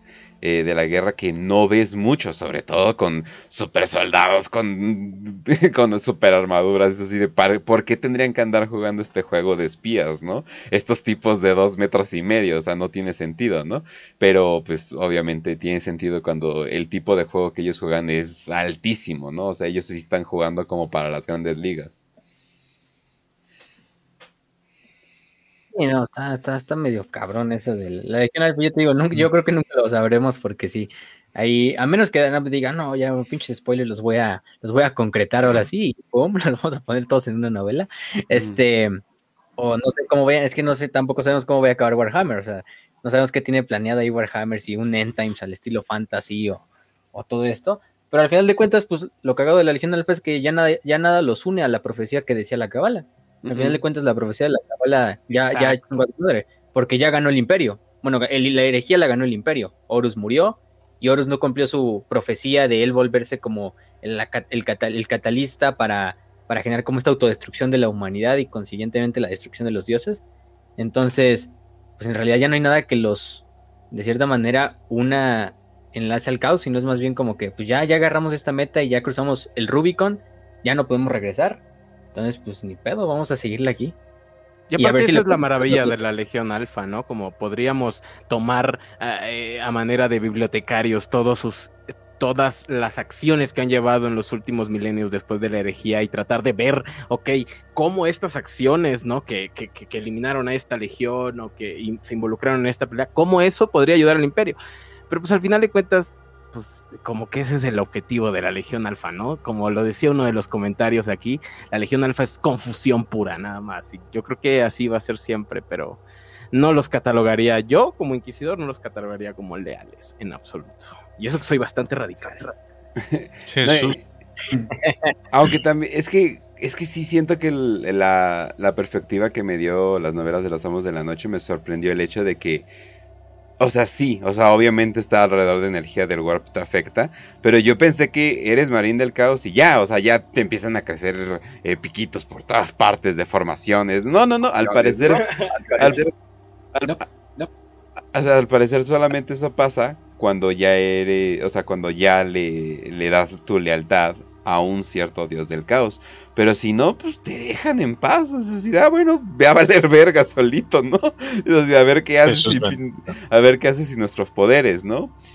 Y es así, y no, o sea, pero, pero, la Legión Alfa se pueden esconder de lo que quieran, pueden hacer lo que quieran, o sea, básicamente tienen el, el, reino es para ellos, entonces, ¿qué van a hacer? Pues yo creo que va a ser, yo creo que va a ser muy interesante y tal vez terminan siendo como uno de los personajes, bueno, de los, de las llaves en sacar todo este pedo de, del rey amarillo. Hasta ahí lo voy a dejar, porque eso sí es muy, no spoiler, muy muy cabrón, pero creo que creo que están muy pegados al pedo del rey amarillo y siento que están directamente conectados al emperador ahorita. Eso es todo lo que voy a decir. Ahí, me ahí luego me cuentas el chisme, eh, que a mí me gustan, digo los spoilers. si me permiten, pienso yo a, mí no me fue tan sorprendente que los marines de que no eran del caos caos como Legión Alfa y los amos de la noche se no se mutaran porque pues como no estás en constante contacto con la disformidad dígase por ejemplo los guerreros de hierro que a pesar de que no tienen una, una afiliación directa con los dioses del caos se sirven de ellos y, y habitan literalmente en el ojo del terror y quieras o no te va a terminar afectando. Pero pienso yo que buscarle más de una tercera vía, que eso ya suena fascismo, pero eso es otra historia, eh, a la Legión Alfa es... No, pienso yo que no tiene un sentido porque están narrativamente diseñados para no tener sentido. Son una legión que existe para confundir, existe para joder y básicamente son esa gente que empezaron viendo videos a la una de la mañana y se encuentran a las seis de la mañana y dicen, ¿y yo cómo coño empecé aquí? Como, aquí, literal. para mí esa es la historia de la Legión Alfa. Empezaron muy motivados y cuando llegan a cierto punto, pues ya no saben qué coño hacen, así que siguen haciéndolo porque no saben qué más hacer con sus vidas. Y eso es un poco su tragedia, ¿no? Que muchas, muchas partes de, Warhammer están basadas en, pues, grandes tragedias, ¿no? Toda la herejía es una gran tragedia y la tragedia de, de la Legión Alfa probablemente sea que tal vez en su inicio sí tenían un objetivo leal, pero pues eh, su propia organización los terminó haciendo eh, herejes. Eh, o tal vez no. Yo, no. Yo pienso no es que les gustó joder, ¿eh? O sea, es como esa gente que de repente se encuentra un día molestando a un gordo y al mes siguiente está haciendo stand-ups, literal. Bueno, voy a dar mi opinión. ¿Aló? Dale, dale. Sí, dale. Sí, mira, eh, bueno, en cuanto a la Legión Alfa, me, atrevería a decir algo. Bueno, todos los, primarcas leales pues son muy importantes para el emperador, aunque esté como un cadáver en este momento, ¿no? Pero yo creo que el más importante es Alfarius. ¿Y por qué? ¿Por qué lo digo? Porque en el libro, en el último libro de Alfarius, Cabeza de la Hidra, narran muy bien por qué Alfarius fue el primer marca encontrado. Si, si, él no cayó en la misma Terra, cayó muy cerca, muy cerca de Terra. Alfarius participó en encontrar a todos sus hermanos. Él hizo todo, toda la planeación para encontrar a uno por uno de los primarcas. Entonces esa información es vital. Y la información más importante es que Alfarius es la espada secreta del emperador. Si ustedes se dan cuenta, el símbolo de la hidra son tres hidras, ¿no? Tres dragones, o sea, tres cabezas de un mismo dragón. Entonces se dice que las dos cabezas, eh, pues es eh, Alfarius y Omegon, y la tercera cabeza es el emperador. Esa es una de las, de las hipótesis. La otra La otra es que hay un tercer primarca, o sea, no, no serían unos gemelos, sino unos, o sea, tres. Unos trillizos, ¿no? Unos Trillizos, exacto. Mm. Pero no se sabe eso con, con ciencia cierta. Lo que sí narra el libro es que Tenía razón, era triple J todo este tiempo, tenía razón. Sí, la Alfarius es la espada secreta del emperador. Por lo tanto, él fue entrenado por, uh, por Malcador y Malcador. Sigilita desde siempre, desde niño. Y ellos no han perdido el contacto nunca. Nunca han perdido el contacto. Entonces, él tiene una agenda que es secreta, es una, una, una agenda diferente a la de todos los otros primarcas. Es una agenda del secreto. Él jamás puede ser revelado tanto así que sus hermanos realmente no lo conocen. Porque eh, Alfarius siempre que se presentó no era Alfarius. Porque todos somos Alfarius. Es decir, Alfarius puede estar en cualquier lugar y en ningún lugar al mismo tiempo. Yo no soy Alfarius. Eso es lo que hace, eso es lo que hace que, Oh, sí lo que es. Alfarius sea tan importante. Entonces, cuando, cuando, su- cuando habían unos, unas reuniones o, o sus hermanos lo hablaban con él, etcétera, era alguien de la Legión Alfa. Entonces, él eh, narra en el libro que él entrenó a sus soldados, a, pues a la legión que le correspondió, con diferentes estrategias, y ellos son leales. O sea, se cumple a cabalidad lo que, lo que, lo que narra la legión en la parte de la cábala. Eso se cumple. Ellos hacen el trabajo que, les, que, John Grammaticus les pide que hagan. Ellos lo hacen tal cual. Obviamente le ponen unas pruebas a John, eh, etcétera. Bueno, en el libro ustedes ya lo leen. Pero ellos, o sea, eso pasa, eso sucede. Ahora, no sucede tal, tan, tan similar a lo que, a lo que la cábala dice, pero sí, al final sí, hay una resolución y es que el emperador pues mató a Horus, sí, punto. Pero a partir de ahí uno empieza a ver eh, con Alfarius es que hay una agenda secreta del emperador por si eso sucedía. O sea, si eso sucedía, Alfarius ya tenía una agenda con Malcador que ejecutar. Entonces, por eso es la importancia de, de Alfarius. Es súper importante, la espada secreta del emperador. Y es leal, es leal. Obviamente, se pueden, se pueden, se pueden, eh, o- o- obviamente, o sea, en- en- como, como uno de ustedes decía, en 10.000 años de historia, pues pueden haber muchas corrupciones y cosas y tal vez unas bandas se... Lo que sucede un poco con la Legión Negra, ¿no? Porque la Legión Negra, eh, la Legión Negra se alimenta como de, de, de, de la cantidad de pequeñas bandas que han hecho como caminos solos en el, en el, en la, en el WAP, ¿sí? Han hecho como, como su camino solo, como su agenda cada uno por separado, y de ahí como que la Legión Negra lo recluta, lo recluta, ¿sí? De, de los diferentes traidores que se, que se corrompieron, lo recluta, lo recluta. Puede que en la Legión Alfa algún, algún elemento eh, esté corrompido, claro que sí, pero de por sí la, la, o sea, la, la agenda de Alfarius es una con la del emperador. Fuertes declaraciones. Fuertes Sí, declaraciones. es- es de la novela esta de sí, de la de Ujú. Alfarius, la que salió a- pues es la más reciente de la saga de los primarcas. Acaba de salir. Entonces, Sí, pues sí, Sí, salió- esa, salió esa hace- novela, sí, ahí, ahí la De hecho, tenemos en ahí. La pueden escuchar. Ujú. La pueden escuchar Uh. ahí, también la, si, si, la, si les gusta leerla también, está en el canal de Warhammer para Aprietos Biblioteca. Y si no, pues escuchen las dos cosas, eh, léanla y luego escuchen el audiolibro de Terrescribiente. Porque, por ejemplo, yo no he leído esa novela. Y por lo, por lo que ya dijo este Mac, pues ya básicamente ya nos quitó un chingo de dudas que había ahí. Pero, pero sí, pues yo creo que esa es una buena conclusión para esta pregunta, ¿no? Además, una pregunta Sí. le- siempre con las preguntas de la Legión Alfa será, son las que las, con las que más tiempo nos llevamos, quién sabe por qué, guiño guiño, pero pero pero sí. Yo digo que es un chino. Ver. Todos somos Alfarius y todos son iguales a Alfarius, ¿verdad? Exactamente. No quise Alfarius. decirlo así, pero bien, bien, bien. Alfario siempre fue el, el, el conserje del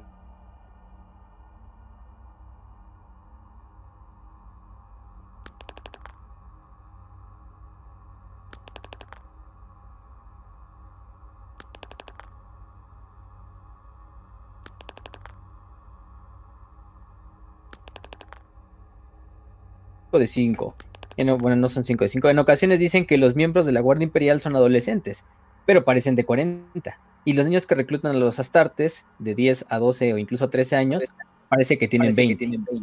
¿Cuánto equivale un año humano en Warhammer con un año humano pues de la vida real, supongo? No, pues ah, ahí nos vamos Pues- con que pues es lo mismo, nada más que es gente de otras épocas. Ah, cierto, no, pero es que es, es algo que, por ejemplo, pasa en la historia. O sea, un niño de la Edad Media no se ve igual a un niño del año 2021, ¿no? Aunque tengan la misma edad, aunque tengan, vamos a poner la misma edad. Basta porque las dietas son diferentes a nivel mundial, porque son diferentes a nivel de, del tiempo también. Además, porque las calidades de vida son diferentes de un niño de la Edad Media a un niño del, del 2021. Entonces, lo que pasa, yo digo que con Warhammer, o sea, a veces vemos este mm, morrillos de 13, de 12 que se ven ahí en que te lo dicen los starters, pero en, la- en el artwork quizá ya se ve como un, un güey de 20, ¿no? de- Incluso, por ejemplo, está este video de Hammer and Bolter que acaban de sacar con los lobos espaciales y que se ven, se supone que son aspirantes y apenas supongo que han de tener unos 14, 15 años porque ya les tuvieron los primeros implantes, Probando, pero se ven probando. como jóvenes de 20. Ujú. Entonces, entonces en ese en ese punto pues es algo cagado porque Probando. Ok. es Oigan, más que nada la, la, la dieta. Oigan, una, una, una cosita. eh, no re- repitas tu respuesta, pero sí repite la pregunta. Hubo un pinche desmadre. Literalmente es el único momento donde quisiera haber puesto mi webcam para que vean el pinche desmadre que pasó. Pero ya lo, arre- pero ya lo arreglé. Se fue tantito la conexión en lo que estaba Ah. leyendo la pregunta, pero ya. Ujú. Va, pues la pregunta simplemente era que por qué hay miembros de la Guardia Imperial que son adolescentes, pero que en el artwork parecen como de hay hombres de 40 años y niños de Astartes que a lo mejor tienen 12, 13 años, pero parece que tienen 20 años. ¿Qué es lo que pasa? Y nos pregunta, ¿que un año humano en Warhammer es diferente a un año humano en la vida real?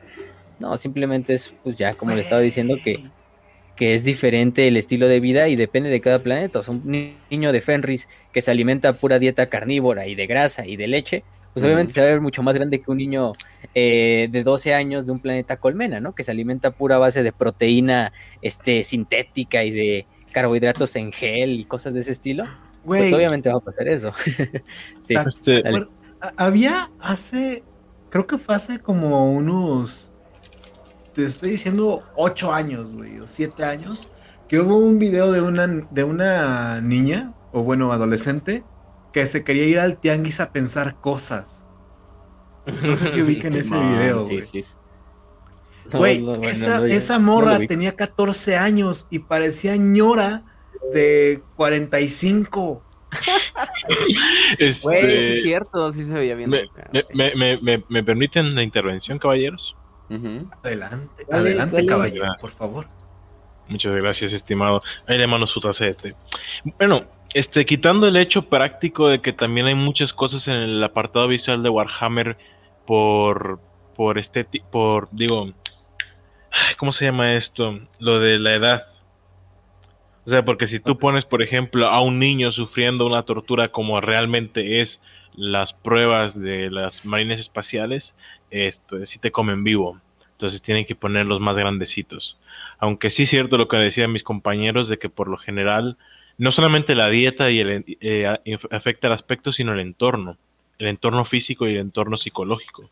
Y me remito, por ejemplo, a los niños del África subsahariana, de los bereberes, que son gente que tú la ves y piensas que son mucho mayores, porque el sol, por ejemplo, genera eh, muchas arrugas Arrugas, ¿no?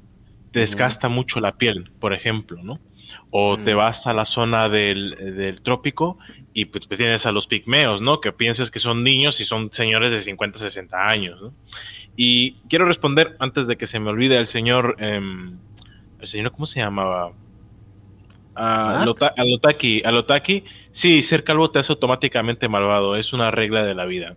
Entonces, creo que ese sería mi, mi abordaje, ¿no? Al tema. no, sí, Sí, de hecho, Definitivamente. Es, De mi, hecho- es mi abordaje ser. Ujú. Ah, de hecho, lo- con- o sea, continuando lo que, lo que tú dices, hay un video que aquí lo estoy poniendo eh, en pantalla, hay un, hay un debate que están haciendo en una universidad, o sea, todos son niños de entre 18 y 24 años, y si los ves, tú dices, ah, cabrón, esos ya son señores de 30, y hacen, no, es que con las dietas y el tipo de vida que se llevaba antes, la gente literalmente envejecía, eh, envejecía más rápido, ¿no? Antes. Entonces, ahorita yo tengo amigos de 30 que parecen de 22, de 21, ¿no? Y es como que, ah, caray, o sea, qué, qué raro, ¿no? Y si les pregunto su edad, así, ah, 30, y yo así, ah, ah, chinga. Pero ves, ves eh, chavos antes, creo que este es en 1968, entonces ni hace tanto, pero si los ves y son otro tipo de allá de adultos de 20 y algo. Sí, y, y no solamente eso, también tú ten en cuenta que la gente que se ve mucho mayor es porque está sometida a un grandísimo estrés muchas veces. Cierto, Entonces, cierto. eso te hace, eso te hace envejecer físicamente, el estrés daña mucho el cuerpo. Y además, por ejemplo, lo que comentaba el, el compañero de que se ven mucho mayores, por ejemplo, el código genético del ser humano indica que la esperanza de vida real debería ser de 38 años, 39 lo mucho, por ejemplo. Entonces nosotros, como somos la mera, la mera crema, como por decirlo suave, porque a mí no me quedan tanto las groserías, este, pues hemos logrado duplicar nuestra esperanza de vida, ¿no? Pero también hay que tener en cuenta que en un entorno tan muchas veces hostil sin tener que ser necesariamente letal, pero sí muy hostil que es Warhammer 40.000, sí pasa mucho que, que envejeces más rápido. Por, en el aspecto físico, incluso pienso yo que se te toca, te toca además madurar muy rápido en muchos mundos, especialmente en la Guardia Imperial o donde te tocan las marines espaciales, porque es una obligación, no es un, no es un capricho. Y además, Sí, es- es, una. Hay... Sí, a ver. No, no, no, adelante. O sea, yo iba a mencionar que también, o sea, por ejemplo, en Warhammer 40.000 hay algo que son las drogas de, rejuveneción o algo así. Este. O sea, hay drogas que te mantienen joven, pero pro- pro- por lo común son utilizadas por, por ejemplo, inquisidores. Murdoch, a ver, este, ¿qué onda? ¿Usas drogas? Eh, Oh, claro que no. Todo lo que Pero dices, tiene- pero el PRI robaba más, pero el PRI Ya robaba tiene más. 150 años, Murdoch. Pero se ve como un. Este cabello es eh, 10. natural. Güey, y Entonces- recordemos también, eh, en la fantasía no es nada nuevo, ¿no? Tenemos la saga de canción de Hielo y Fuego, de la cual también podría hablar por horas, ¿no? Y Rob Stark y Jon Snow originalmente tienen 14 años al inicio de los libros. Holy Y es algo, Ujú, Sí. y es, y es algo que el autor, eh, a lo largo de su narrativa, deja muy claro. Daenerys tiene 13 años, si no me equivoco, cuando inicia la saga, ¿no? Y, y, a es, y es a esa edad a la que la Eh, se- Entonces, me- exacto, es una decisión sería medio incómodo poner a- a, la niña de 13 años. O sea, a la niña de 13 Completamente. años desnudándose a cada rato. Es como, uh, completamente. No podrías hacerlo. Las. Sí. la sociedad todavía está, está completamente abocada a, a- a negar su pasado. Lo que mucho Que su pasado es que en la revolución industrial tenías niños que sí eran de 12 años y estaban ahí como talachándole con el capita, capataz, ¿no? Tenías a, a Alejandro Magno decapitando un chingo de conquistados a los 17 años. Entonces, es algo con lo que todavía no nos hemos reconciliado. Todavía el humano ya no Mm. se reconcilia con ese pasado de niños guerreros. Entonces, ponemos Ah, actores adultos, ¿no? O en Bueno. los arts. Bueno, el, me- señor me, acabo Murdoch. de acordar, Ajá.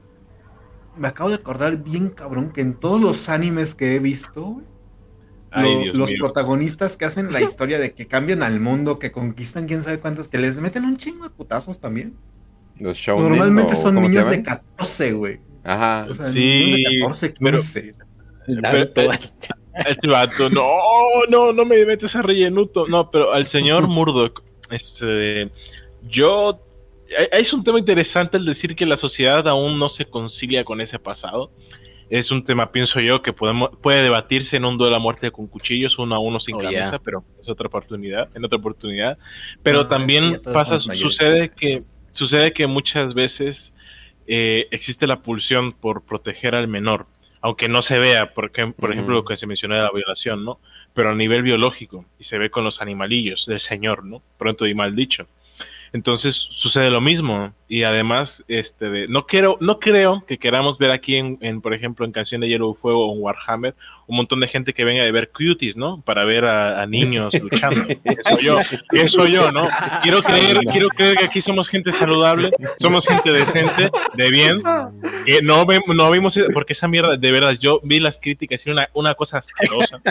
Y la pobre niña que actuaba y que, en fin, pero no quiero yo ver gente en un hobby que es tan, tan bonito, de, que es de pegarse con miniaturas o asumir que te van a masacrar, ver gente que viene de, ese, de esos entornos tan maliciosos, ¿no? Y creo que el señor eh, tiene que concederme como inquisidor que es importante evitar esas, esas compañías, ¿no? Lo, único No, que sí, totalmente. lo único, nunca. lo único que yo sí quiero ver es Angron bebé matando Eldars. Eso yo lo quiero ver una vez. Alguna vez en mi vida lo quiero ver. Ahí, ahí- ahí siempre hay un pase, ahí siempre hay un pase, Sí. son elfos. Nadie le Sí. importan los elfos. Nobody cares about elf. Sí, No son gente, La ¿no? neta, Entonces, la A huevo. Bueno, estamos literal- bien, estamos bien, ahí estamos literalmente no son. Literalmente no son. Realmente no son. Bueno, ahí estamos todos tranquilos, todo bien, muy bien, muy bien. Bueno, mi respuesta, mi respuesta es sencilla. Bueno, estoy de acuerdo con ustedes. El, el aspecto de, pues de, de las personas es de acuerdo a, su entorno y en cuanto a lo que viven, ¿no? Y también de acuerdo al planeta, ¿no? En, en Warhammer 40.000 es de acuerdo al planeta, al entorno, a la velocidad del planeta, a la velocidad de la estrella. Bueno, hay varios condicionantes, ¿sí? Pero la respuesta simple y sencilla es porque esta gente en Warhammer 40.000 tienen unos tremendos huevazos para vivir en ese puto universo de mierda que es. O sea, es que es verdad, sí. O sea, Sí. recuerden, recuerden cuánto es la, la- la- el estimado de vida de un soldado imperial. Si saben cuánto es el ¿no? de vida? Unas tres Sí, horas, sí. ¿no? Sí, en campaña es muy poco, sí. 15 horas. 15 horas dura. Entonces, si yo voy a, a- a durar 15 horas, pues, o sea, ve- Güey, son los pollitos de colores. Son, son miniaturas para que mates. Me encanta. porque- Al final del día, la vida humana en Warhammer es más es, es una moneda, es una moneda más. sí. Entonces, Es que, pues como o gastas sea, tú 20 pesos, vas y gastas 20 y va. vidas de la Guardia Imperial. O sea, soy, soy feo, pero, pero así es el imperio de la humanidad. A ver, Entonces- creo, Sí. creo que quitando el aspecto filosófico de la situación, que yo me acuerdo una vez que postulé que Warhammer es una gran obra, eh, una, una oda al pacifismo, que es muy divertido ese tema, por cierto. Creo que el señor Bruno Ascar, sí, creo, no fue el señor Bruno Ascar que lo vio esa vez, pero bueno, pero es que objetivamente, muy objetivamente hablando, Warhammer no deja de ser un juego y por eso las esperanzas de vida tan desesperadas, porque están contando, aunque no lo digan, con que el jugador considera sus unidades perfectamente prescindibles. Bueno, pero una cosa es como el juego, o sea, como el, ta- el juego del tablero, el juego de mesa. Obviamente eso es una cosa, pero eh, en cuanto a lo que yo estoy hablando es el, en el trasfondo de- Ah. del universo de Warhammer. Obviamente. tal. Sí, obviamente. Pues Entonces, el recurso más abundante del imperio definitivamente son los humanos. No, Ujú. tiene- No, y de ni ahí- siquiera de hay ahí tantas porque- balas. Pensaba que el plomo, vato. no, de ahí porque es tan interesante los, los personajes humanos a mí me parecen los mejores. Porque los personajes humanos que perduran, pues imagínate perdurar con todos esos peligros y todas esas Claro. vainas que hay. O sea, eso O sea- es más, e- es más, más gratificante y tiene más elogio perdurar así en un, en un universo tan, tan grindar, tan, tan terrible, tan, o sea, tan tenaz, perdurar siendo un simple humano que siendo un marine espacial. O sea, es mucho mejor, es mucho más gratificante ser un humano y perdurar más de las 15 horas, ¿no? O, o simplemente la, la poesía que es morir por tu fe, que por ejemplo lo vemos con Krieg, que pues, es Krieg, ¿no? Entonces, Ellos quieren morir, ¿no? Es como de, güey, 15 horas es demasiado, cabrón. Dame 5, güey. Me Pero- quiero morir. Es como el meme del Boyac todo demacrado. O sea, si trabajas, 24 eh, si trabajas 22 horas, 7 días a la semana en, una, en un manufactorum del mecánico, pues obviamente vas a acabar bien jodido en cuanto a salud, en cuanto a tu aspecto, en cuanto a lo que tú quieras. Y pues te vas a ver, un niño de 10 años lo vas a ver como un joven de 20. Ey. aunque no- aunque no tengas- Ey, como a los 15 y 16 años trabajé en un restaurante, eh, en un restaurante bar. Era hace todo y bartender. Y los viernes tenía un turno de 20 horas. no es broma. y, Ah, luego, no. y luego do- Bello do- México. dormía tantito, eh, regresaba a, la- a las 12 de la mañana eh, y tenía otro turno hasta las 5 de la mañana, o sea, de 17 horas. Eh, era, era la razón porque pagaban mucho en ese lugar y entonces yo me, yo me iba feliz. Pero de repente es así de, oh, wow, empecé a desarrollar alergias que no tenía. Oh, wow, eh, de repente ya me empieza a doler tal cosa. Así de, ¿qué me está pasando? Oh, Sí. wow, me empiezo a enfermar un chingo de gripa. ¿Por qué será? Es así de, ah, bueno, Bienvenido al estrés. ha sido, wow, me tomo un Next y ya, y ya no hay pedo. Oh, wow, mi corazón se siente raro. Entonces sí, o sea, Bienvenido a los 30. Ah, no, tengo 15. Oh, fuck. sí, exacto. No, yo también trabajé y sí hice unos turnos asesinos y encima mi trabajo era casi ser mula de carga. O sea, Uf. uno es negro y piensan que por ser negro y alto tienes que cargar mucho, porque es la mentalidad, especialmente aquí en Latinoamérica, donde no voy a decir, no, mejor no lo voy a decir porque no me van a comer y todavía no es plan. Pero es la mentalidad es que servil que hay aquí en América, ¿no? Entonces, Sí, eh, eso lleva a que se trate muy mal. Imagínate eso cuadruplicado, porque a diferencia, por ejemplo, de aquí en América, donde al menos puedes tratar de cambiar, de muchas comillas, la situación, o al menos puedes pedir en OnlyFans, porque siempre vamos a hablar del OnlyFans de Arras, que me dijeron, entonces ya quiero sacar el tema. Ah, no, es cierto. No, pero es una situación mucho más extrema, pienso yo, por la, por la abundancia de mano de obra. Pensemos, somos 7 mil millones de seres humanos en este planeta. Ahora imagínate en un- una galaxia donde ese número es una es una um, es un granito de tierra en realidad, o sea, no es nada. Y por lo tanto, por mera Una métrica cosa- laboral, terminas teniendo que trabajar mucho más tiempo que lo que trabajamos nosotros. O sea, terminas trabajando como un soviético o como un comunista. Y perdóname que lo diga así. Uy, se supone se quedó mucha que... piedra. Ya valió mal. Eh, porque hay... llaman los chinos, comunistas, que sí. Se supone que Terra, Au. se supone que tiene cientos de billones, pero ha habido eh, en libros donde dicen que estoy escuchando los cuatrillones de almas en este país, es decir, en este planeta. Y es como que, ajá, cuatrillones, que para nosotros serían trillones, porque hay algo en el inglés y el español donde no entendemos qué es un billón de la misma manera, ¿no? Y luego trillón y luego así, entonces serían trillones. Entonces así de, wow, o sea, digamos que son 10. 10 trillones de personas. Es un chingo de gente. Entonces, obviamente, sobra Sí, gente. O sea, sobra gente para, para explotar, sobra gente para, para hacerle lo que tú quieras y simplemente, no, pues tu vida por el emperador, muy bien.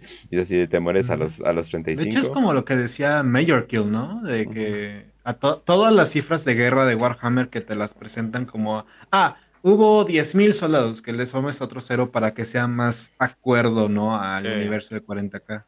Ujú, Exactamente. Y, o sea, un millón de astartes y 10, 10, 10 millones de orcos. Pues no, como que los números simplemente no te dan. Ponle otro, otro cero y ya. 100 millones de orcos y 10, este, ponle 100 millones de guardias imperiales y ya tienes ahí una buena, buena escala. Pero bueno, yo creo que con esa pregunta ya acabamos porque ya. Sí. Pero sí, es una, es una mezcla de todo lo que dijimos, tanto Mac, Murdoch, este, de Hutit, yo y todo, ¿no? Bien, me alegro que hayan Son podido pronunciar mi nombre. Muy bien. ah, a ver, de créanme que, que así se puso en, en Telegram. No, no, no, no es que yo quiera recortar el nombre. El, el vato literalmente se puso de, de en Telegram. Entonces, nos está preguntando de en Telegram si tuvieran que elegir ser de una legión traidora, ¿a cuál se unirían? Mm. Mm. Pido Está buena. responder al último de los invitados. Tengo que pensar esta. Va, va, va. Entonces, si quieres, Juti, o si quieres empezamos nosotros para darle tiempo a los invitados. Ah, va, va, va, sí, sí, sí. Me parece excelente. A ver, dale tú, Ras, que es el que la dijiste. Uy, yo, yo desde que leí lo de los amos de la noche, off, definitivamente. Porque son libres, güey, o sea, son los únicos que, ah, pues sí, soy traidor, pero no soy tan traidor como otros traidores que se mutaron y se volvieron locos y soy libre, al menos puedo hacer mi desmadre. Sí, Eh, de vez en cuando hay de, de vez en cuando ves una niña fantasma, no está tan mal, ¿no? O sea, Ajá, sí, tranquilito, ¿no? Ajá, sí, eh. Digo, de todas formas soy un amo de la noche, ¿no? O sea, como que no me va a dar mucho miedo un fantasma, ¿no? Pero sí. No Sí, manches. Sí, entonces, amo de la noche. A ver, dale tú, Kench. Bueno, yo creo que con Kench ya sabemos la respuesta, pero a ver, dale, dale. No, porque la cosa con los mil hijos es de que, oh, oh, oh, oh wow, soy polvo. O sea, Hay una armadura. Polvo. Bienvenido, bienvenido a Venezuela. ¿Echar un polvo? Sí, eso sí, oh, wow, qué andante. Qué vida tan divertida. No, yo me voy con los desmadristas más chingones y los que están más cómodos. Pero yo me voy con la Guardia de la Muerte, no manches. Esos tipos se están divirtiendo, les vale madres todo, les vale madre lo Se que les pase. Eh, ¿Cómo se llama? Se Tienen, los tienen, tacos, vamos. tienen, la- tienen las armas más chidas. Y son de las más exitosas. O sea, perdón, pero. O sea, sí, ya sé que Abaddon últimamente sí ha hecho cosas así como abrir una maldita cicatriz gigante y cosas por el estilo. Pero la Guardia de la Muerte ahí va, o sea, sí- o sea, es exitoso en varias cosas.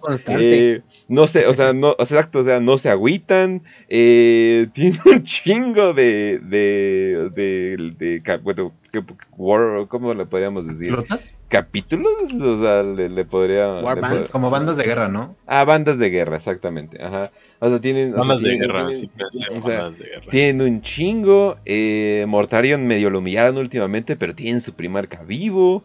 O sea, o sea, están bien. O sea, está, o sea, imagínate, o sea, vives, vives en el ojo del terror y, y no te preocupa nada. O sea, como que yo digo que eso es lo más cómodo. Porque los mil hijos apestan. O sea, simplemente es así de, o eres, o eres de los pocos que no son polvito. O sea, Ay, o eres literalmente un. Eres, eres un necrón vacío. O sea, es como que. Ah, no, pues no manches. ¿Qué, qué- qué vida. La cool tech. Debería ¿no? morirte de verdad. Yo creo que Games Workshop Mira, odia la ella- temática egipcia y por eso siempre los pone como los que no tienen alma. Necrones, mil hijos, eh, Hijo de reyes funerarios. Reyes funerarios. Ah, condes vampiro, bueno. Mira, pero yo, yo, yo me iría con. mira, ten- tenía en la, en la lengua guerreros de hierro y estaba entre guerreros de hierro y guardia de la muerte. Pero yo creo que también me iría con guardia de la muerte como Kench. Simplemente por el hecho de que, güey, eres prácticamente invulnerable a cualquier pinche tipo de dolor y a cualquier tipo de Exacto. enfermedad. Y ya, para mí eso es. De la, me ganó, güey. Ya, o sea, con eso, Norgol, eh, por eso es, el, es mi dios favorito y es el que le juraría lealtad, porque, o sea, tienes la vida, la vida hecha. No necesitas preocuparte por tu salud, no necesitas preocuparte por, por nada, simplemente a servirle y, y llevar su plaga y todo, pero, pero yo me diría con la Guardia de la Muerte. Y además es la legión más organizada que queda. Sí. junto a mucho, quizá sí. los guerros de hierro todavía o, o incluso algunos dicen los mil hijos eh, hasta eso pero pero depende pero yo le digo que la guardia también Completamente. Sí, o sea, A porque ver, también, también con los sí, amos de la ¿cuál noche, es- er- ah, también con los amos de la noche, es, bueno, eres independiente, ¿no? Pero es así de, ay, pu- puta madre, me gasté tres balas y ahora ya no tengo. Es como que, ah, no, qué horror. Ah, chale. Sí, exacto. ay ya me traicionó mi amigo y me pegó una espada por la espalda no vale ver no. Otra vez. Ah, bueno no somos hijos del emperador no No, sí, también. Ah, sí, sí. pero a ver este No ¿tú se pasen de burger. Momento, de un momentito. ah bueno entonces mientras Mac ya tienes tu Mac. respuesta Bueno, eh, yo pensaría lo siguiente. Supongamos eh, de los que ustedes han dicho, eh, si uno fuera los amos de la noche, pues sí, chévere lo de la libertad y todo eso, pero pues en cuanto a lo del primarca y la muerte de él y todo eso, y su trasfondo como tal, nada, o sea, me parece, no, nada que ver. Eh, un, un poco, un poco también con, con la Guardia de la Muerte, porque la Guardia de la Muerte, claro, tiene superpoderes y eres fuerte y todo, pero el sufrimiento es una mierda, o sea, es una mierda el sufrimiento por dentro, porque es como morir y vivir, morir y vivir, morir y vivir, un tire y afloje todo el tiempo. Entonces es terrible. Y Mortarion tampoco es que sea muy, muy espectacular, aunque la mini sí es espectacular. Sí. Eh, de los mil hijos, eh, pues los mil hijos, los que son polvito, los que echan polvo, Ujú. son los, los batines de rúbrica, ¿no? Ujú. Son los rúbricas, porque Mm, si sí, eres los un hechicero exaltado, pues ya es otra cosa. O sea, si eres alguien como Ariman, ya es otra cosa. O sea, muy, o sea, los poderes de Ariman son muy violentos. O sea, ese sí Mm. está a través del Sí. tiempo, el espacio, los universos. O sea, ese sí está volando en poderes. Y pues eh, Magnus es un, es un primarca interesante eh, en el desarrollo, eh, aunque, o sea, le falta un poco más, pero supongamos, si lo comparo con Mortarion, pues yo diría que, que Magnus está mejor desarrollado hasta el momento, ¿no? Pero definitivamente yo sería como de la Legión Negra. ¿Por qué? Porque la Legión Negra, pues Abaddon lo que hace es utilizar lo mejor de los poderes ruinosos a su favor, con su, con su agenda particular. Tanto así que, que pues supuestamente, supuestamente, eh, Abaddon eh, tiene lealtad al caos, al caos absoluto, pero los, los, los poderes ruinosos, o sea, los dioses, le ayudan a él pero también a veces le temen. Entonces es una, una disyuntiva como que, ¿por qué le temen? O sea, ¿sí? Entonces le temen es porque él juega el juego de los cuatro, entonces los tiene afinados a los cuatro. Entonces no hay, no hay nada más malo que, que aprovecharse de todo, ¿no? O sea, yo creo que ellos sería de la Legión Negra. Ah, buena, buena respuesta. Sólida. Entonces respuesta. tenemos Guardias de las Muertes, este, Amos de la Noche y Guardias de la Muerte hasta ahora. No sé si Dijuti ya tenga su respuesta o, o Inquisidor, ¿tú quieres dar la tuya? Ah, lo estuve pensando y todos están dando puntos muy interesantes. Debo decir que mi legión traidora favorita es sin lugar a dudas los hijos de Mortarion. Eh, eh, la Guardia de la Muerte me encanta y concuerdo en que Mortarion es como también bastante autista, ¿no? Pero eh, todos los primarcas son medio autistas y toman decisiones medio raras, entonces nada más que este güey tiene sus daddy issues muy fuertes, pero bueno, ningún primarca es perfecto. El punto es que aún así no elegiría este la Guardia de la Muerte por más que me guste, porque tiene razón este Terrescribiente, definitivamente eh, aunque no me duela, ¿no? Y que mis compañeros estén riendo, ¿no? A mí sí me daría mucho asco ver mi cuerpo en un estado de putrefacción permanente y luego las moscas y todo ese rollo y para toda la eternidad. No lo creo, bro. O sea, está chido que no te enfermas, pero ay, todos los- que está hablando todo el Exacto, tiempo. ¿no? Es, De pronto es una chinga. acaba de evolucionar tres veces en lo que estamos teniendo esta conversación y me está saliendo un urglete del ojete, ¿no? O sea, no, gracias, no va a pasar. Entonces, estábamos hablando de la Legión Alfa y dije como, güey, estaría bien vergas estar en la Legión Alfa, ¿no? Porque para empezar podría yo saber así como de, ¿qué onda chicos? ¿Qué vamos a hacer hoy? O sea, ¿cuáles son nuestros planes? Ya me pueden decir. Y tampoco tienen mutaciones visibles por lo que estábamos hablando, entonces No, no creo que me quedo con un agente de la Legión Pero- Alfa. Y Ah, creo que son los buena, que buena. mejor les va, o sea, creo que son los únicos que no mueren. Exacto, güey. En nunca sabemos su muerte, nada. De- de en Este- sí. Si se mueren, nunca lo sabemos. A veces Dorn se Este, loca tú con su eres- martillo. Este. Huevo. A ver, Dijuti, ya tienes el tuyo. Bueno, ya, ya me, me hizo esperar esto. eh. El compañero, el señor Murdoch mencionó algo muy interesante del autismo de los primarcas y es curioso porque muchos, algunos muestran muy, muy marcados comportamientos, por ejemplo, perturbados de más, tiene muchos rasgos de Asperger, Asperger maligno, pero es muy interesante. Ahora, Legión. Yo creo que me quedo ¿cuál? con la Legión Alfa. Es un culero y ya.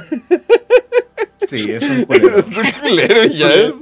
Es alguien. es conocido, o sea, suena feo, pero sí son, sí son muy desalmados, condenados. Te lo digo de, de como alguien que ha tratado con ellos constantemente, son muy desalmados cuando quieren. Entonces, sí, sí, sí, sí, sí, sí son, sí, sí, sí, sí llena el, re- el requisito. La Legión, pues me quedo con la Legión Alfa por el simple hecho de que puedan andar, sus, pueden hacer sus vidas en secreto y no se meten mucho. De hecho, hay un relato de los cuentos de la herejía, creo que eran, o Oscuridad, algo se llama la, la antología de relatos de oscuridad, de que muchas veces la Legión no usa marines como tal, envía agentes humanos a sembrar el caos y el terror, y ellos aparecen hasta el final. Ellos ahí bien chill, ¿no? En sus naves. Exactamente. Eso y porque también creo que son la otra legión que usa bastante imaginería greco-egipcia, ¿no? Entonces, como no me apetece cambiar demasiado o ser polvo, es decir, darle mucho a, a la metanfetamina, pues creo que lo que viene a ser la Legión Alfa me, me, me, me- viene mucho mejor. Bueno, todos podemos, todos llegamos a la conclusión de que nadie quiere ser un hijo del emperador. Entonces eso es lo que importa. Como un devorador de mundos. Lo pensé, debo admitir que lo pensé, pero, pero el concepto de placer de, de Slanesh y mi concepto de placer están muy diferenciados, así que Sí. no, gracias. Sí, Vamos- como- vamos a Yo ser hubiera elegido nadie- Devorador de Mundos, pero aprecio mucho mi vida. O sea, acá uno así de, güey, imagínate tener un trío y es así de, espera, ¿se puede tener sexo con dos personas? O sea, el hijo es como que... Este vato. Así de, yo, yo empiezo Se con lo- cinco, o sea, ¿qué te mujer. pasa? No, O sea, el problema no es ese, no, es que pi- pi- pienso yo, creo que a nivel intelectual y demás, y ya si me vuelvo muy volado, Slanesh no me llama nada la atención por el exceso, eh, demasiado exceso.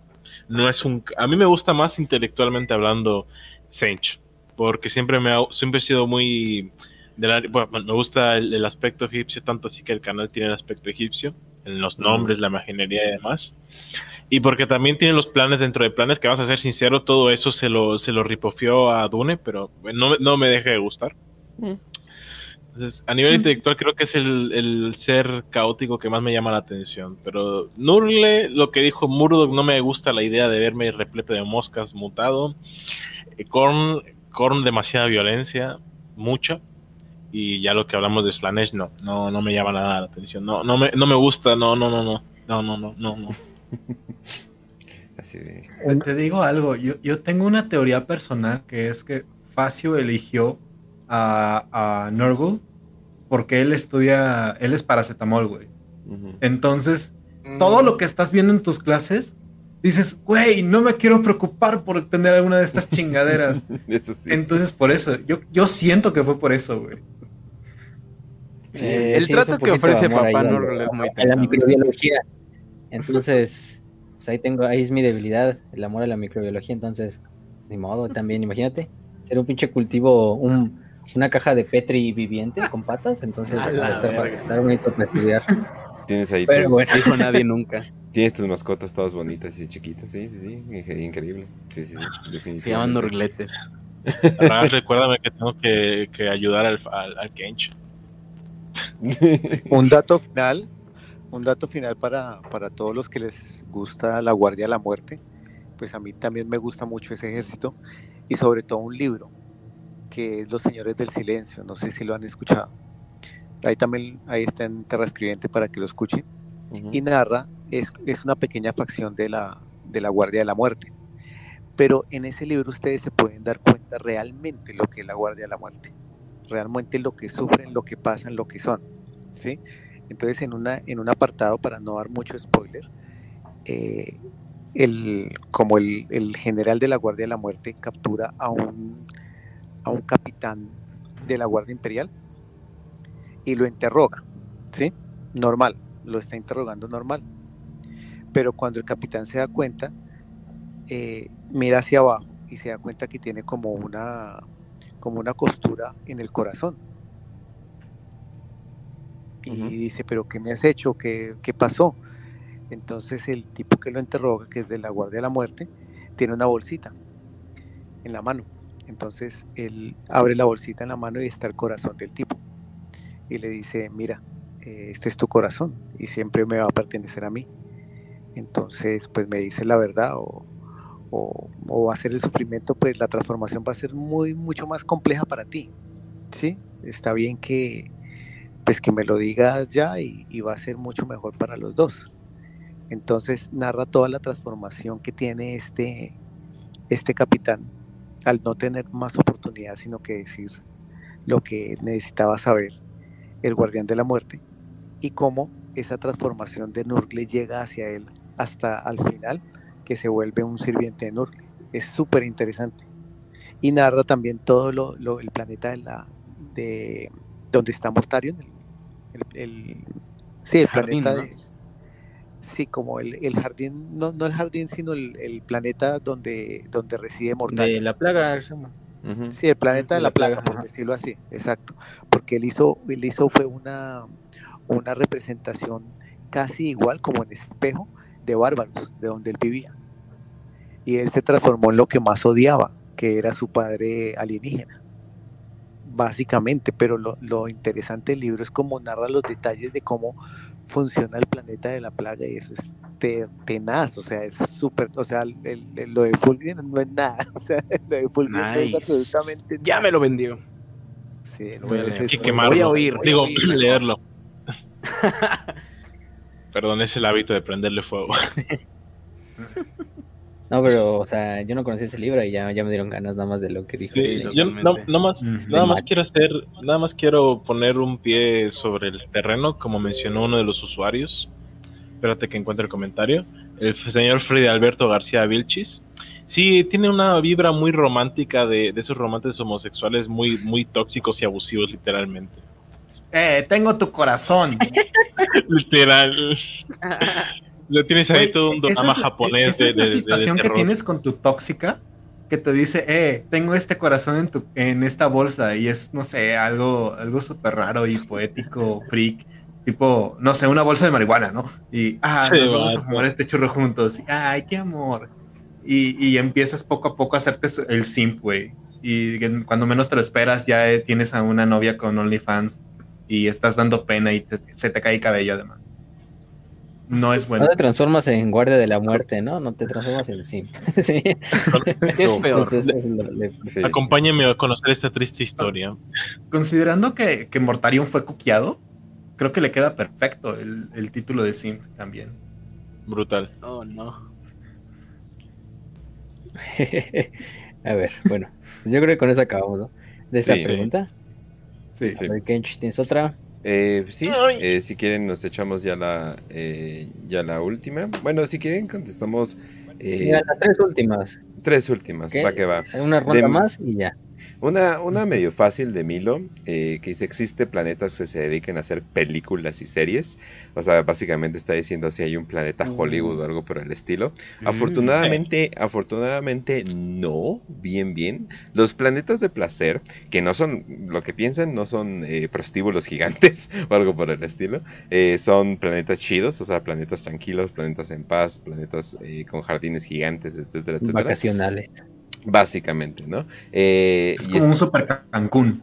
Ándale, ándale, ándale. Y ahí hay cierta libertad para poder, pues, expandirte y hacer una que otra cosa. Pero que hay una mención de una película o serie, no. Pero sí ha habido una que otra mención a novelas, o sea, novelas, eh, novelas de ficción. Eh, lo cual Mm. me gustaría leer una novela de ficción dentro del universo de Warhammer. Eso estaría interesante, así como que cuál es el punto de vista eh, de, o sea, como que eso ya, ya es como Inception, de que es la capa de la capa, pero de todas formas estaría interesante. Pero películas y series no han hecho absolutamente ninguna mención de que haya algún tipo, ah, no, no, han, no han dicho nada. Han, han mencionado obras Wow. de teatro, han mencionado, han mencionado libros, pero hasta ahí. Tal vez, no sé, no sé, tal vez la Inquisición eh, sabe qué pasa cuando los productores tienen demasiado poder, quién sabe. Yo, yo nada Uy. más quiero decir.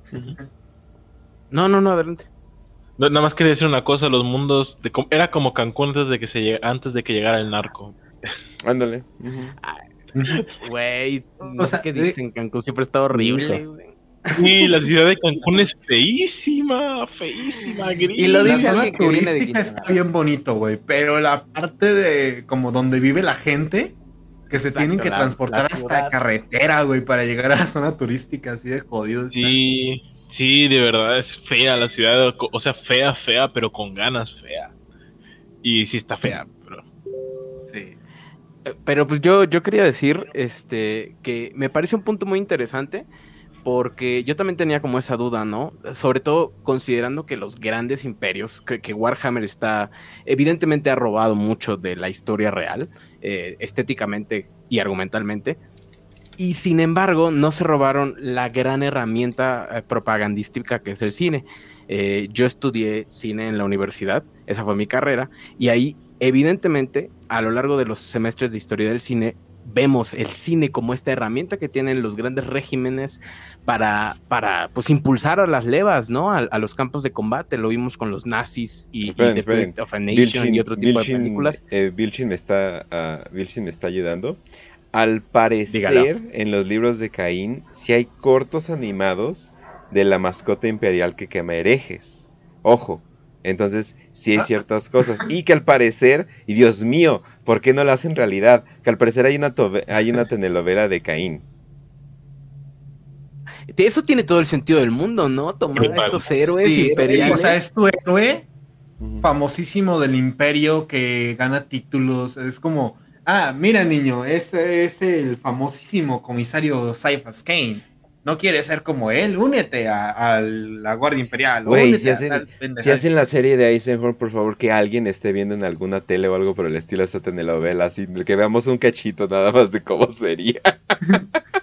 Mira, genial. ciudadano, este es el comisario Yarrick y lo interpreta un Chris Pine del milenio 40, ¿no? Digo, o sea, guapísimo, ¿no? Y es como de, a ver, dude, no han visto a Yarrick realmente, el hombre, el hombre El viejito flaco. Sí, es que, bueno, es que- el, el hombre del, del, del, del- del anciano que le grita a los orcos. Es- y es que Pero también sí, eh, lo que tú dices, lo que tú dices tiene total razón. Eh, lo que es el cine, eh, los cómics, todo siempre ha sido propaganda. Esa es la cosa.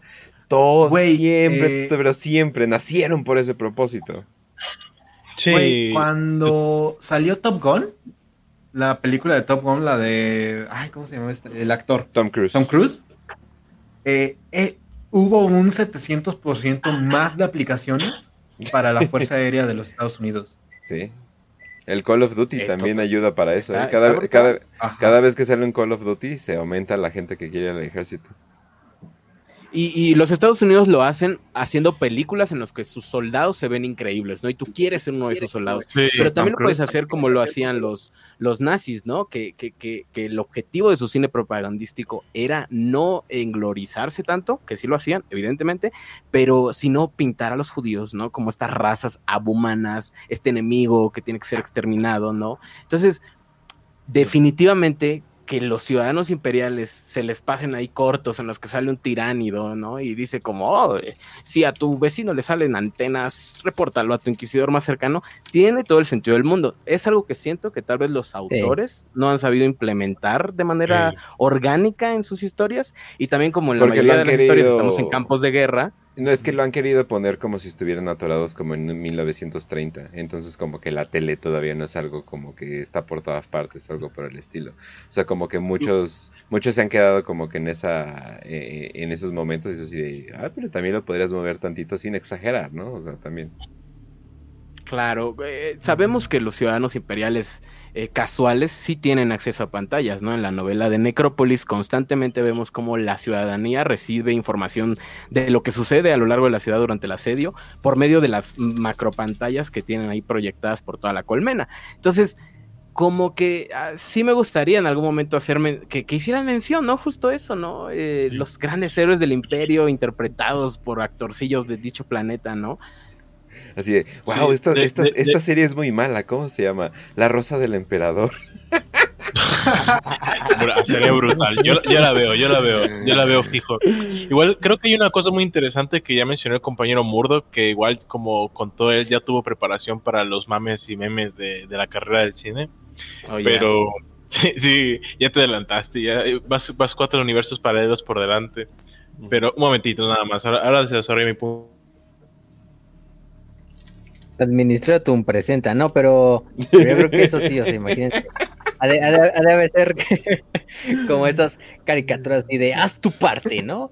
Eh, si, Sí. ves, si ves conductas sospechosas de, de la gente a tu alrededor, repórtalas con tu oficina de la, del árbitro más cercana. O tus Güey, ¿te fuerzas de de defensa Starship Troopers? Sí, a mí me encanta Starship Troopers. Troopers. Oye, Más o Me menos. acordé así de la me escena donde están los niños pisando los escarabajitos. Las cucarachas. Sí. Ah, las O- o- cucarachas. O toda la película. el Absolutamente. la película- bueno es el bicho muerto. Bueno, sí, está la película. Toda la película es un acto de propaganda y es maravillosa por eso, porque sabe que es propaganda. Lo que pasa es que los gringos son muy susceptibles. Ahora, Sí. lo que estaba Sí. diciendo antes de que me tuviera que silenciar porque alguien decidió poner una alarma muy bonita. Esto de, sí, literal. Era En la que, sísmica, güey, corre. El Akbar, no, pero este, no, lo que quería comentar era el hecho de que eh, no solamente el cine estadounidense de la guerra, como pel- películas como Battleship, que es literalmente, o las de las de Transformers. Que son literalmente Michael poner al Bay. ejército de Estados Unidos Michael Exactamente. Michael como Bay, sí, Dios. Michael Bay. Como Dios o las alemanas, que era propaganda eh, contra un algo para odiar. Pienso yo que si existiera algo así, también tendría que haber cine de estilo soviético. Cine, cine que glorifique el trabajo, porque recordemos que a pesar de que la Guardia Imperial es muy Sí, numerosa, fábricas, es un o sea, nada, los es un mundos nada. Y por ejemplo, cierto. tú ves la animación o la- el cine soviético es literalmente englorecer todo el tiempo el trabajo. Y pienso que sería la- el, el cine más común. Uf, para ello. imagínate como el coro del ejército rojo, pero el coro del ejército Eh, imperial. es uf, como, uf, va. está muy buena esa. Sí. güey, e- es como la situación de, no sé si han- se ubican en el juego de Farming Simulator. Ya. Eh, sí. E- Es como si tuvieras a un granjero que en sus tiempos libres juega Farming Simulator. Güey. Eso sería una tragedia. Güey, güey, güey, güey. Güey, güey, güey. Güey, espérate. mundo de 40K. Uh, espérate, espérate. Sí. Un amigo, un amigo trabaja, bueno, más bien una amiga trabajaba en el Oxxo. eh, me hice amiga porque nos caímos bien en el Oxxo. Y una vez la vi Sí, jugando, y la- una vez la vi jugando un juego de celular de Facebook en el Oxxo que se trataba de manejar una tienda. Ya, eso es demasiado. Eso, queda perfecto para 40K. Sí. Esa es la tragedia humana. Ro- rompió la cuarta pared y le cayó encima, básicamente. Sí, yo le dije, yo le dije, ¿en serio estás jugando un juego de manejar en una tiendita y mientras trabajas en el Oxxo? Y me dice, ay, sí, cierto, ¿verdad? Y yo, ay, no man. Te dije que le cayó la cuarta pared encima. Pero bueno. Es- A ver. Creo que, creo que sería todo ¿no? en cuanto a esta pregunta. Ya nada Ya. más para, para finalizar, o si quieren, bueno, tenemos otra pregunta y ya, que es una pregunta que es bastante interesante y yo creo que con esta terminamos, que es de Kill Em All. Eh, un saludo a Kill Em All, que es, dice, todas las cruzadas negras estaban destinadas a destruir Cadia y solo en la treceava lo lograron o cada cruzada tenía objetivos distintos. Abaddon le Viste. dijo a Talos, en la novela de, de las Famas de la Noche, que sus cruzadas habían sido un éxito a pesar de lo que pareciera a primera vista. No, y pues la, la verdad es que cada una tiene su objetivo distinto, o sea, podemos decir que hay como un objetivo global, ¿no? Que es destruir la, la puerta cadiana, que la puerta cadiana no es solo Cadia, sino son bastantes lugares y bastantes planetas que forman como una red de defensa.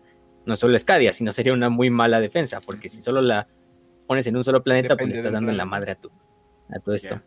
Pero, pero, por ejemplo, la primera cruzada negra sí fue en la batalla de Cadia, fue la primera batalla de Cadia.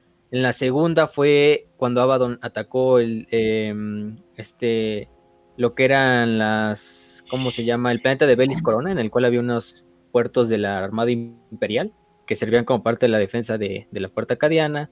La tercera, em, por ejemplo, la cuarta también es la devastación de Elfanor, que es un planeta que también pertenece a la puerta cadiana. Así la quinta, por ejemplo, la que se me, se me recuerda mucho ahorita en la mente es la doceava, que es la que sucede en los eventos. Algunos la recordarán porque es la que sucede en La los eventos de. Battlefield Gothic, ¿no? Ajá. Sí, La de la cruzada, de los de la guerra gótica, ¿no? ese juego de los 90 que resucitaron para PC y fue un triunfo. Grande. Sí, o sea, la verdad es un juegazo. Hermoso. Y en esa, pues Babadon lo que quería hacer era eh, capturar las últimas dos Blackstone Fortresses que quedaban, ¿no? Para ya tener como el set completo, así como si fueran Pokémon, su pedo así. Pero, pero, y, pa- y luego usarlas ya en la treceava. Entonces, pues podemos decir que cada cruzada negra es una fase, ¿no? Así al final del día el objetivo princi- principal yo creo que sí sería destruir Cadia, porque pues Cadia es el planeta fortaleza, es el planeta importante ahí, es el planeta líder, pero pues no es un plan, tampoco es un, no es como, Era. Tampoco le podemos decir a Abaddon Era que siempre tiempo fue un fracaso. ¿no? El güey. El güey logró hasta eso. Yo diría que la mayoría de las grandes de las cruzadas negras tuvieron una tasa de éxito bastante buena. Entonces se lograba el objetivo en esa cruzada negra y ya luego se hacía. Otras unas cruzadas como la primera cruzada que se atacó Cadia de una manera muy, pues, güey, de parte de las fuerzas traidoras, porque pues fueron así como, "Ah, chingue su madre, todos acá de una vez, ¿no? Y, y, y se dejaron caer. Pero fuera de eso, pues cada una sí, sí ha habido fracasos, pero también ha habido éxitos. Yo Entonces, digo creo que, el éxitos. vato que dividió el imperio en dos y ahora se están sin comunicación y tuvieron que hacer Sí. una nueva cruzada por ello. Yo digo que ese güey está ganando. O sea, yo digo que ese güey está haciendo algo bien.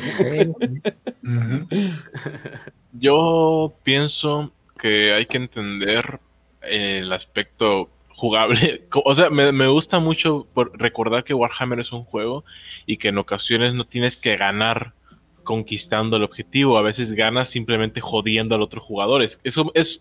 Abaddon para mí es como ese jugador que no juega al juego, se dedica a joder a los jugadores. Y eso se ve mucho, por ejemplo, recuerdo en la quinta Cruzada Negra que el objetivo eh, declarado era matar, no era conquistar, era matar. Y eso es algo que hizo muy bien y que, como dijo, o sea, para mí Abaddon simplemente se la pasó todo el tiempo jodiendo porque, como la Legión Alfa, le terminó gustando, le agarró tranquillo al vicio y para adelante.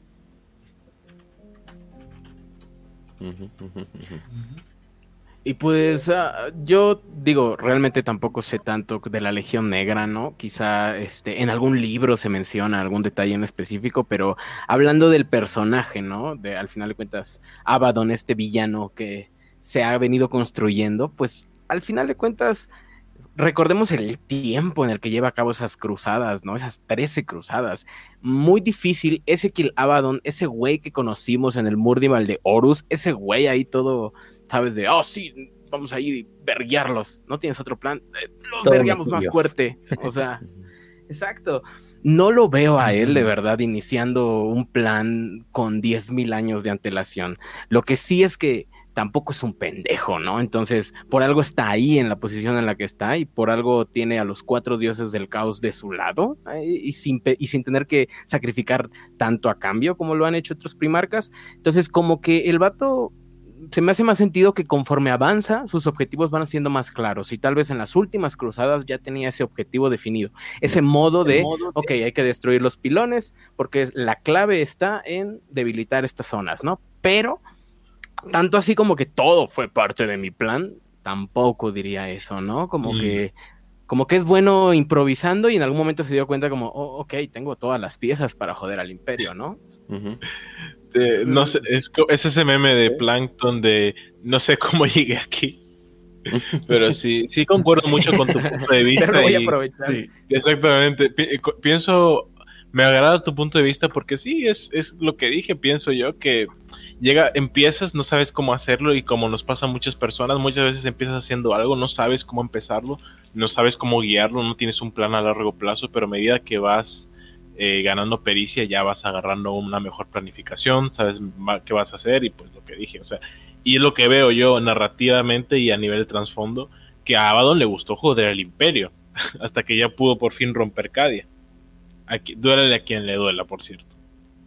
Y es que cómo rompes el imperio, ¿no? O sea, eh, atacando Terra, eh, eliminando a, los ultramarines, que son como la fuerza más numerosa que tiene de Astartes, o eliminando la puerta de Cadia, que evidentemente la puerta de Cadia fue la respuesta, pero tal vez le tomó más de cinco milenios descubrir eso. Brutal. Así es. A ver, Raz, échate la última. A ver, este. K-Jam eh, Key Jam, el chavo que ya, andamos conociendo y del grupo de Telegram, nos pregunta, también un saludo a Key si pudieran traer una pieza de tecnología de 40k, ¿cuál traerían? ¿Se permite tecnología Necron? no, cualquier pieza. Yo que toda, de cualquier facción. Supongo que no vale una STC porque ahí te traes toda la tecnología de la humanidad, ¿no? Sí, exacto. solo una. Vamos con algo más, así como fueron queretas, ¿no? Que ya estén, porque las STC pues hay mucho, pero... Pero, pero a ver, escoge. Voy a robar la Puede ser lo que quieras, ¿eh? Mira, yo, yo me traigo, si quieren empiezo, yo me traigo un... Chingue su madre, me traigo un querubín. Imagínate ir ahí Dando miedo. Que te da munición o o lo pones como bocina en la calle, así pones, tu lista de Spotify. Va el querubín volando por las calles de México y se escucha, se compran colchones. Latinoamérica nivel 100, literalmente. Lo, usas como bocina ahí para poner cumbias y, güey, así y banda ahí. Este, estés con tu vieja en la, en la cama y, eh, oye, ¿qué tal si nos ponemos? Espera, Deja poco música. Y ya pones ahí este todo, todo así como el ambiente de súper romántico, pero ahí está el querubín todo, todo desmadrado. Yo me lo imagino así. Y se pone la música de... Un tipo de. Un tipo de Alexa maquiavélico, ¿no? me agrada, me agrada. Además infunde miedo.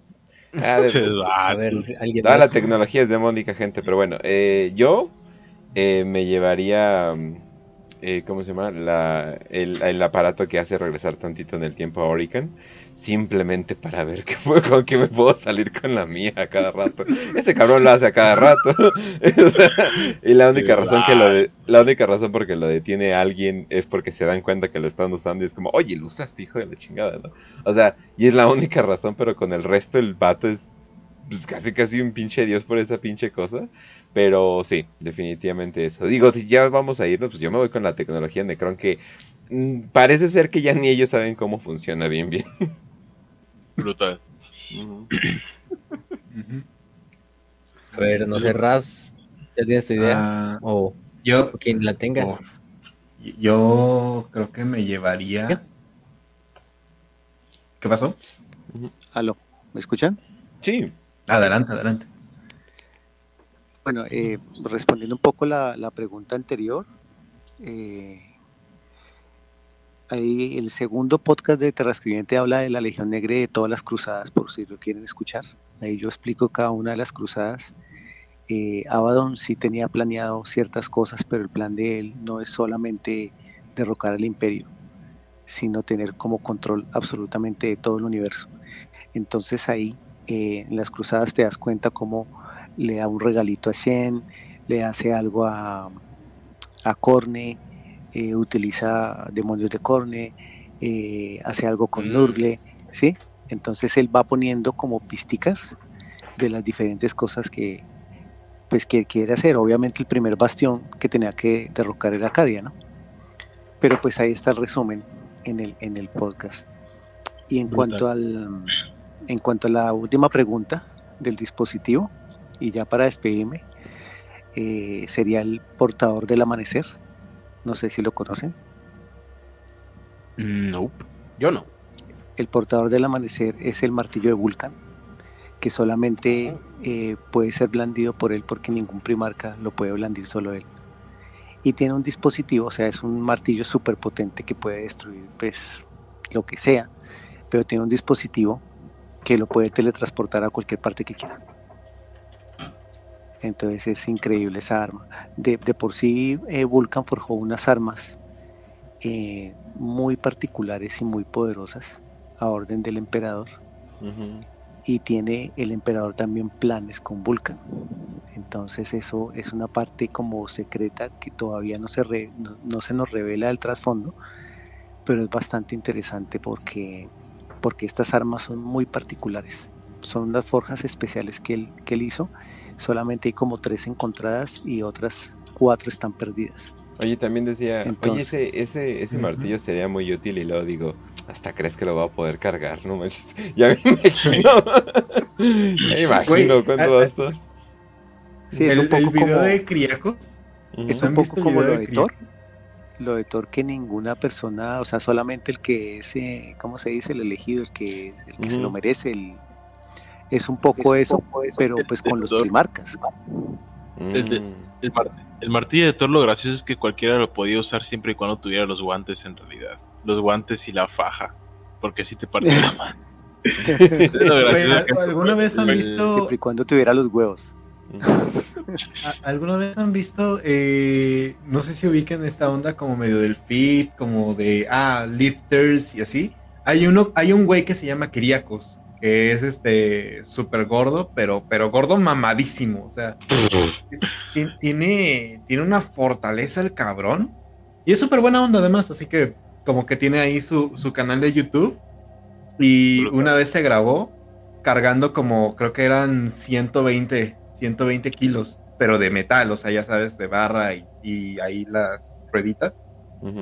Y el vato estaba gritando de dolor, pero, o sea, cuando acaba de cargar, nada más carga por unos instantes, la balancea tantito de arriba para abajo y la vuelve a tirar y grita, pero, pero a madres, ¿no? Entonces, yo me imagino que eso pasaría si alguien intenta cargar el martillo de Pulca. Vato, Sí, te algo partes así, ¿o no por vieron? dentro. Ujú. ¿No vieron este que se presentó a esos realities que hacen que, que levanta como unas pesas con los párpados? Eh, Por ahí está el Eh, video. por ahí no, está el video. no. La que levanta eh, con la, la que no. levanta con la vagina, vato. No. Respetos. Ah, bueno, eso sí. Es una cosa regresando, loca. regresando, yo creo que me traigo. Yo me traería. Ah, ya sé. eh, se pueden naves, ¿no? Ay, ya le paso a la roca, ¿no? Tentación ahí en mi Ya, casa. que- ya- no nos vamos a limitar, vamos a traernos la falange. Ándale, ¿no? La falange. La bucéfalo. Why not? Why the fuck no? La falange. Le pones un claxon de Tarzán. Ajá, no mames, sí, pongo, le pongo un claxon del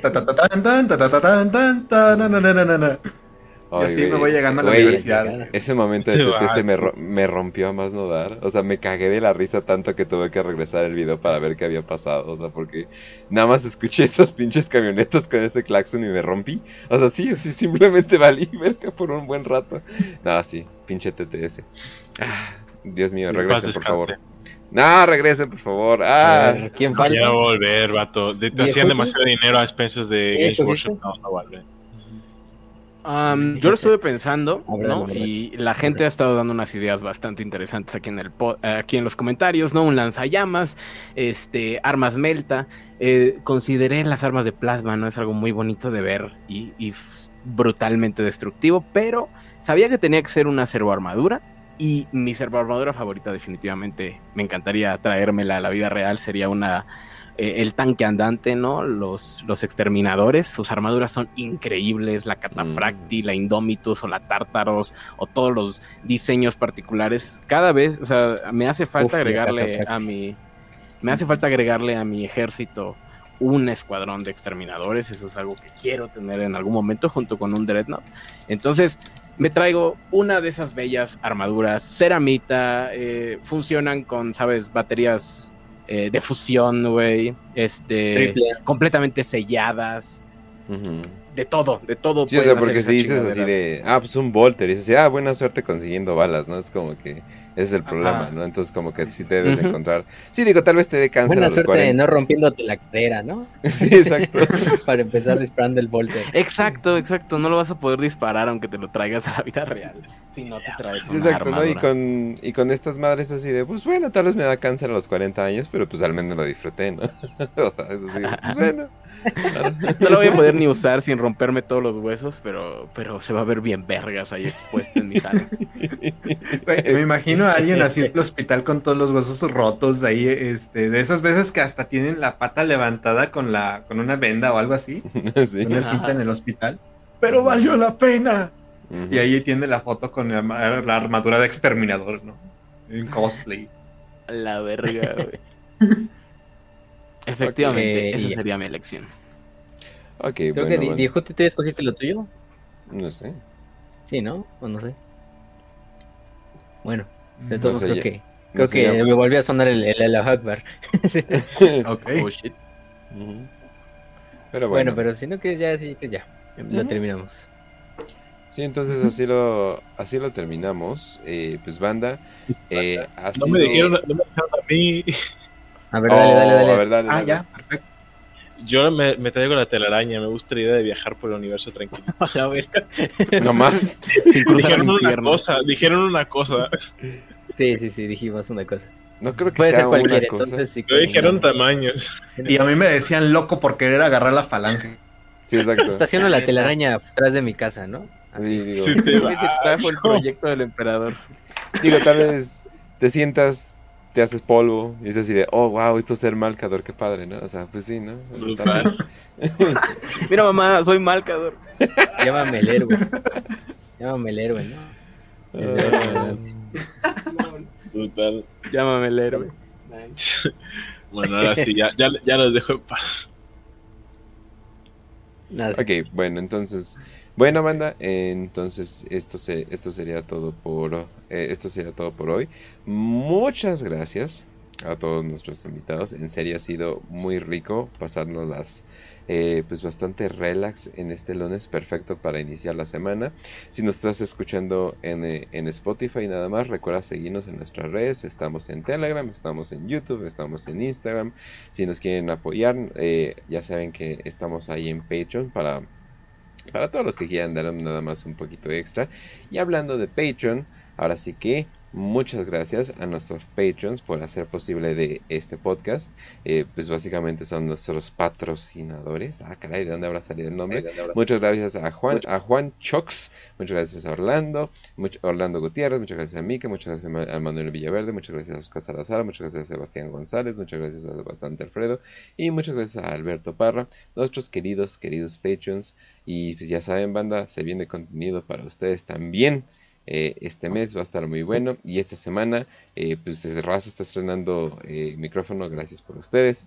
Así que pues bastante cómodo. Y pues vaya que tenemos tiempo. Vaya que el universo es grande cuando haces dos horas y cachito y no tocas mm, así pero apenas rascas por encimita de lo que es de lo que es todo esto. Pero pues bueno. Y también un saludo a muchísimas gracias a los Patreons. Ah, oh, mira nomás. perro el emperador no. Así es. Pero bueno, antes de, antes de que terminemos y antes de que yo despida el programa, unas palabras, una conclusión, lo que quieran decir de nuestros invitados. Si quieren, empezamos por el Inquisidor, donde los podemos encontrar también para que la gente vaya y lo siga. Eh, ah, ok. Ok, bueno, pues muchas gracias gente por haber estado aquí esta noche con nosotros, mandando sus preguntas. La neta es que me estuve cagando de risa. Tienen un chat muy activo y muy, muy, muy cabulero. Eh, gracias, Racio, digo, el Racio, uh, Facio Raci Kench por haberme... oh, no, ha nacido. Eh, muchas gracias por haberme invitado en este, en este programa, en el programa 60. Chicos, los invito a que los que no tengan TikTok eh, vayan y descubran el lado Warhamero que tiene TikTok porque existe y poco a poco van saliendo eh, más bandita que se anima a grabarse pintando y compartiendo sus minis. Entonces pueden, aparte ya tener. ya, tenemos ya tenemos viejas que se visten sexy para dibujar miniaturas. Ya la hicimos, brother. Ya, ya, ya, está ganado. Ya, ya, ya, sí. Holy eh, fuck, ¿eso existe? Ahorita luego te las paso. No conoces a Marina. Te lo pasamos por DM. Ah. Qué vato. Es que tengo que seguir al Inquisidor Murdoch. Es, es, es, todo por lo que tengo que descargar. Seguramente. Sí, Así es. Seguramente no te vas a meter a ver las tear straps, ¿verdad? Pero pues muchas, muchas gracias por, por haberme invitado, chicos. Eh, bájense TikTok los que no tengan y descubran este lado que tenemos. Me pueden encontrar ahí como Inquisidor Murdoch. Y si les late como mi onda también, te pueden escuchar mi programa dedicado al misterio y horror, eh, Radio Macabra, en Spotify. Y eh, por supuesto, pues el contenido que tenemos en nuestro canal, bueno, en mi canal principal, Oye, ¿solo es en Spotify? Perdón, Dimensión Macabra. ¿Solo es en Spotify? Estamos Sí, también estoy en Evox, pero como a la banda le suele gustar más en Spotify, ahí, lo, ahí lo pongo. Pero nos pueden encontrar en Evox, en Spotify como Radio Macabra, en YouTube como Dimensión Macabra y en TikTok como Inquisidor Murdoch. Gracias por haberme invitado, chicos. Un placer. Mira nomás, alguien más que tiene un podcast de Warhammer y de paso tiene algo aparte como de, de terror. Mira nomás. Muy Mira nomás. Para mí que Kench y Murdoch son gemelos eh, separados al nacer. Ah, que sí, ah, entonces ha de ser, ha de ser muy guapo el Kench. Nice. Guapo que sí. Y aprovechando que hizo Face Reveal la semana pasada. sí, de hecho. Face Reveal completo. Luego, luego se vienen eh, los Warhammer para aprietos con webcam de todo. Ah, bueno, quién sabe. Uy. Se puede quedar ahí. Oye, Face Reveal completo suena A ver si en el futuro. ¿Por qué, Dios mío? ¿Por qué? Face reveal completo, es como que, ah, chinga, pues que enseñé. Ay, güey. no me enseñé Podrías enseñar también la lengua, el párpado. Muy buen punto. No, güey, no, ¿por qué? A ver, bueno. Viejuti, ¿a ti dónde te podemos encontrar? ¿Cuál es tu mensaje final o lo que quieras decir? Salven el mundo, es mi mensaje final. Ah, no es cierto. no, me acordé del meme. Bueno, me encuentran en el canal del Templo de Hermópolis. Este mes viene cargado con eh, lecturas en vivo de terror. También voy a seguir produciendo. Estoy ahora mismo también diseñando un wargame y voy a estar dirigiendo una partida de rol que va a estar en el canal de Only War, por si quieren verle su momento. De momento no tengo más redes sociales, pero pienso expandirme dentro de poco. Pero pues por ahora ah, me encuentran por, eh, por YouTube. Ok, muy bien, muy bien. Nice. Y te reescribiente Mac eh, un mensaje final y dónde te podemos encontrar. Muchísimas gracias por tenerme en este espacio de verdad. eh, la pasamos muy rico, muy chévere. Eh, yo estoy en iBox eh, como Terra Escribiente, también en Spotify y en iTunes, igual Terra Escribiente. si quieren algún libro, alguna novela que quieran escuchar, pues me la pueden escribir por comentario o también pueden escribir a terrascribiente.outlook.com. Entonces ahí cualquier eh, sugerencia o si quieren alguna colaboración, también me pueden escribir aquí al Telegram o lo que ustedes quieren. Eh, pues la idea es expandir esta comunidad entre todos y pues entre todos es más ameno y más fácil. Muchas gracias.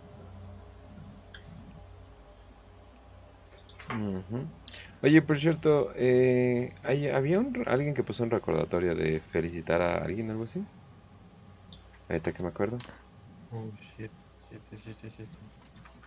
A ver. Alguien puso recordatorio. Ah, sí. Eh... Ah, aquí está, aquí está. A Water Deep, eh, que es una agrupación, creo que es de Aguascalientes, si no me, si no me recuerdo. Este, hicieron, creo que un concurso de como maquetas de ejércitos de Warhammer, o sea, pones tu ejército de Warhammer pintado en miniaturas y aparte como en una maqueta representativa. Eh, y por ahí nos estuvieron diciendo que que hoy iban a dar su, premiación, ya no, ya no me fijé quién fue el ganador, ahí luego lo vemos por los, grupos de, de Prietos Imperiales, hay que me diga este Sebas, creo que era el que me había dicho un, que su hermano incluso había participado, este Sebastián fue el que me dijo que cuál era la agrupación y todo esto. Y también eh, mandamos un saludo a el gato de Quetzalcarp, que es un seguidor, pero nos dijo que le mandamos un saludo a su gato. Entonces, pues un saludo a su gato, escuchando Warhammer para Play. Claro que sí. Lo tenemos que decir en su idioma original para que lo entienda. Miau. Miau, miau, miau. Miau, miau, miau, miau, miau. Miau, miau, miau, miau, miau, miau, miau. Mi gato también se pone así de Dios mío, acaríciame mientras hace Warhammer para Prietos si no me voy a morir. Entonces sí, lo entiendo. No sé por qué siempre en Warhammer para Prietos en específico, pero sí. Pero sí, lo entiendo definitivamente. Pero bueno. ah, caray. Me dicen que ese no es. ¿Ya te robaron el nombre, Murdoch? ¡No! y la verdad es que no es la primera vez que nos ha pasado, pero sí, sí fue un robo, güey. Pero pues ni pedo, ¿no? ¿Qué? ¡Qué mal ah, Ya le, voy, ya le voy a quitar el follow, guácala, porque bajé tres episodios. No, ahorita, ahorita les paso les paso el link ahorita en corto. Sí, mejor, mejor. Y, Entonces, aguas gente con buscar Radio Macabro, porque hay como tres canales, pero ahorita les pasamos el bueno, que es el del buen Sí, les pasamos mierda. el bueno? Comprueben las fechas y van a ver que Radio Macabra empezó muchísimo antes que ese otro Radio Macabra, pero pues ni pedo, no le podemos ganar a Relatos de Horror, que es un canal mucho más grande que nosotros. Entonces, ah, pero ahí les paso los links y les va a gustar, van a verlo. Chido. Ah, ya, ya, lo encontré, ya lo encontré. el oficial. Ya lo encontré, ahorita les paso el bueno.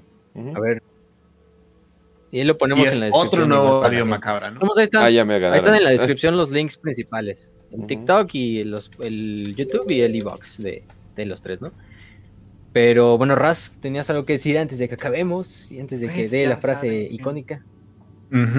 Pues ya saben, gente, que este, muchísimas gracias a los invitados, muchísimas gracias a, eh, a Mac de Terra Escribiente, muchísimas gracias al Inquisidor Murdoch, muchísimas gracias a Yehuti del de, Templo de Hermópolis por participar en este programa especial. De verdad, nosotros hacemos este, este programa por pues la comunidad, para la comunidad, porque queremos mucho, es parte de nuestro hobby, lo compartimos. El programa pues es echar relajo, pasarla bien con amigos y pues descansar un poco de la semana, que, se va a venir pesada, ¿no? Siempre los lunes es el mejor día para, para hacer este tipo de cosas. Así que muchísimas gracias a todos. También muchísimas gracias a los Patreons que pudieron este, darme este hermoso micrófono con el cual estoy hablando y este mensaje y ahora voy a decir mis pendejadas en HD 4K. Así que muchísimas gracias. Eh, fue un poco graciosa la historia de cómo lo conseguimos. A lo mejor la cuento en el otro episodio para que ya no, ya no saquemos más tiempo de acá. Y pues este, de verdad muchísimas gracias eh, a todos por participar. Ya saben dónde me pueden encontrar a mí. Pueden buscar mi propio podcast donde hablo mis pendejadas personales o para eh, superarme o hablar pendejadas. Eh, tengo también el programa de plática con eh, el diván de Raz, con esta semana salió con escritor cesante y pues ahí estuvimos hablando un poquillo de cine, de este, directores, de cosas así. Eh, abro la invitación para todos los que están aquí, excepto para Diejuti, que ya hice la grabación con Diejuti. Eh, y pues, este, muchísimas gracias, gente, de verdad. Eh, es un honor y un gusto, pues, también participar en un programa con ustedes. Así que. el canal de Telegram. Ah, sí. Sigan el canal de Telegram, pueden este, meterse a Warhammer para Prietos. Güey, el tuyo, no mames, en serio, te estoy Ah, sí, cierto. Ah, no soy muy bueno para estas cosas. y también ya estoy empezando a hacer este, como, como digamos, podría decirse talk, eh, stream talk, eh, no sé cómo sería exactamente. O Estás hablando. Reacciones. Ajá. no estoy hablando, estoy hablando, ya eh, tengo un nuevo canal Telegram. Pueden buscarlo como t.me eh, diagonal ras comenta. Literalmente es este, es yo hablando. Voy a ver si puedo hacerlo los sábados en la noche. O bueno, fin de semana en la noche. Voy a tratar de, de hacer este, la transmisión. Voy a ver si ah, viendo alguna cosa, reaccionando a alguna pendejada, eh, a ver si me mandan algún momento algo. Y pues este, ahí, no sé, para compartir un poco con la comunidad, con quien venga, eh, todos son aceptados, nosotros no discriminamos, a menos de que probablemente sean eh, cierto, ciertas cosas que podemos decir por ahí, ah, humanos por supuesto, y senos, obviamente, ¿no? Sí, definitivamente, ah, humanos y senos. Así que, pues sí, Sigan el canal de Telegram de Warhammer para Prietos. ¿Mm? Que hasta demonios aceptamos. Mira, eso no lo pusimos en la lista. Sí. A menos de que sean de Slanesh, porque, güey, aprecio mucho mi. Sí, exacto. Así que, ya saben. Cuídense mucho. Y sin más que decir, les dejo a Facio para que diga, espérenme, la emblemática frase. Ay, perro, quisiera tener el, audio de, de, Ras para decirla, pero, pero bueno, un, saludo primero que nada a todos los que estuvieron en el chat, a Freddy, a digo, a Vilchis, a, Viper, a Lotaki, al que muere en el obismo, creo que sí, a que llama a Avalon, a la galería de, de Pedrito, a Eduardo Romano, a Agropersing, que siempre está desde el principio de los programas, a un tipo cualquiera de internet, a todos los del canal de Telegram, del grupo de Telegram, tanto Dante, este Eduard, Em, y todos los que se me vengan, los que me falten, este K-Jam también por ahí. Eh, un saludo a todos ellos. Y bueno, la siguiente semana vamos a estar regresando con los programas pues estándar de cuanto creo que vamos a empezar, vamos a regresar con el de la tercera guerra de Armagedón, que es un evento que vamos a tocar. Eh, ese es el programa de la siguiente semana. Y después de esto, pues vamos a estar ahí siguiendo haciendo unos programas hasta que en una tanda hagamos dentro de unos meses o unas semanas los del Heregiadorus los retomemos y así, ¿no? Entonces, gracias a todos los que estuvieron en este episodio. Ya es nuestro 60 episodio. Tenemos 70 videos, pero este es nuestro 60 podcast o episodio como tal. Eh, gracias a todos los que se han suscrito en los últimos días. Eh, ya vamos a llegar casi a los mil suscriptores. Prácticamente estamos a punto de hacer un capítulo Astartes de los pretos de los pretos imperiales. Entonces, por ahí pues vamos a estar haciendo algo para cuando lleguemos. Incluso este también lo pueden llegar a tomar como un pre para el especial de mil suscriptores. Exacto. Eh, sigan ahí. Kench, una pregunta. Cuando lleguemos a los mil suscriptores, ¿ya nos podemos decir influencers? No. ok. No, una, una vez vi que alguien en Twitter me agregó a su lista de influencers y casi me suicidio, así que no. que si se aplica el suicidio. Ya sí, güey, tú puedes ser influencer desde que tú lo creas, nada más. O sea, si tú lo crees, ya eres influencer, aunque tengas 3000. ¿sabes? Exacto. Está en el corazón de ser influencer. Somos podcasters, vamos a dejarlo ahí. Podcasters, este, Lord Masters, vamos a ponerlo así en ese término. ah, ya te consideras Lord Master. Pero, pero bueno, de todos modos, pues ya casi llegamos, solo faltan 80 como prietos para hacer los mil prietos, entonces ya casi casi. Entonces ahí pueden seguirnos en Facebook, en Instagram, en Telegram. También sigan obviamente al Inquisidor Murdoch en TikTok, sigan su podcast en Spotify, que ahorita les vamos a pasar el link para que sean, se suscriban al bueno bueno. Em, también los, el canal de, del Templo de Hermópolis, también lo vamos a estar compartiendo. Sus reseñas, hizo una reseña de Fulgrim que por ahí nos pasó.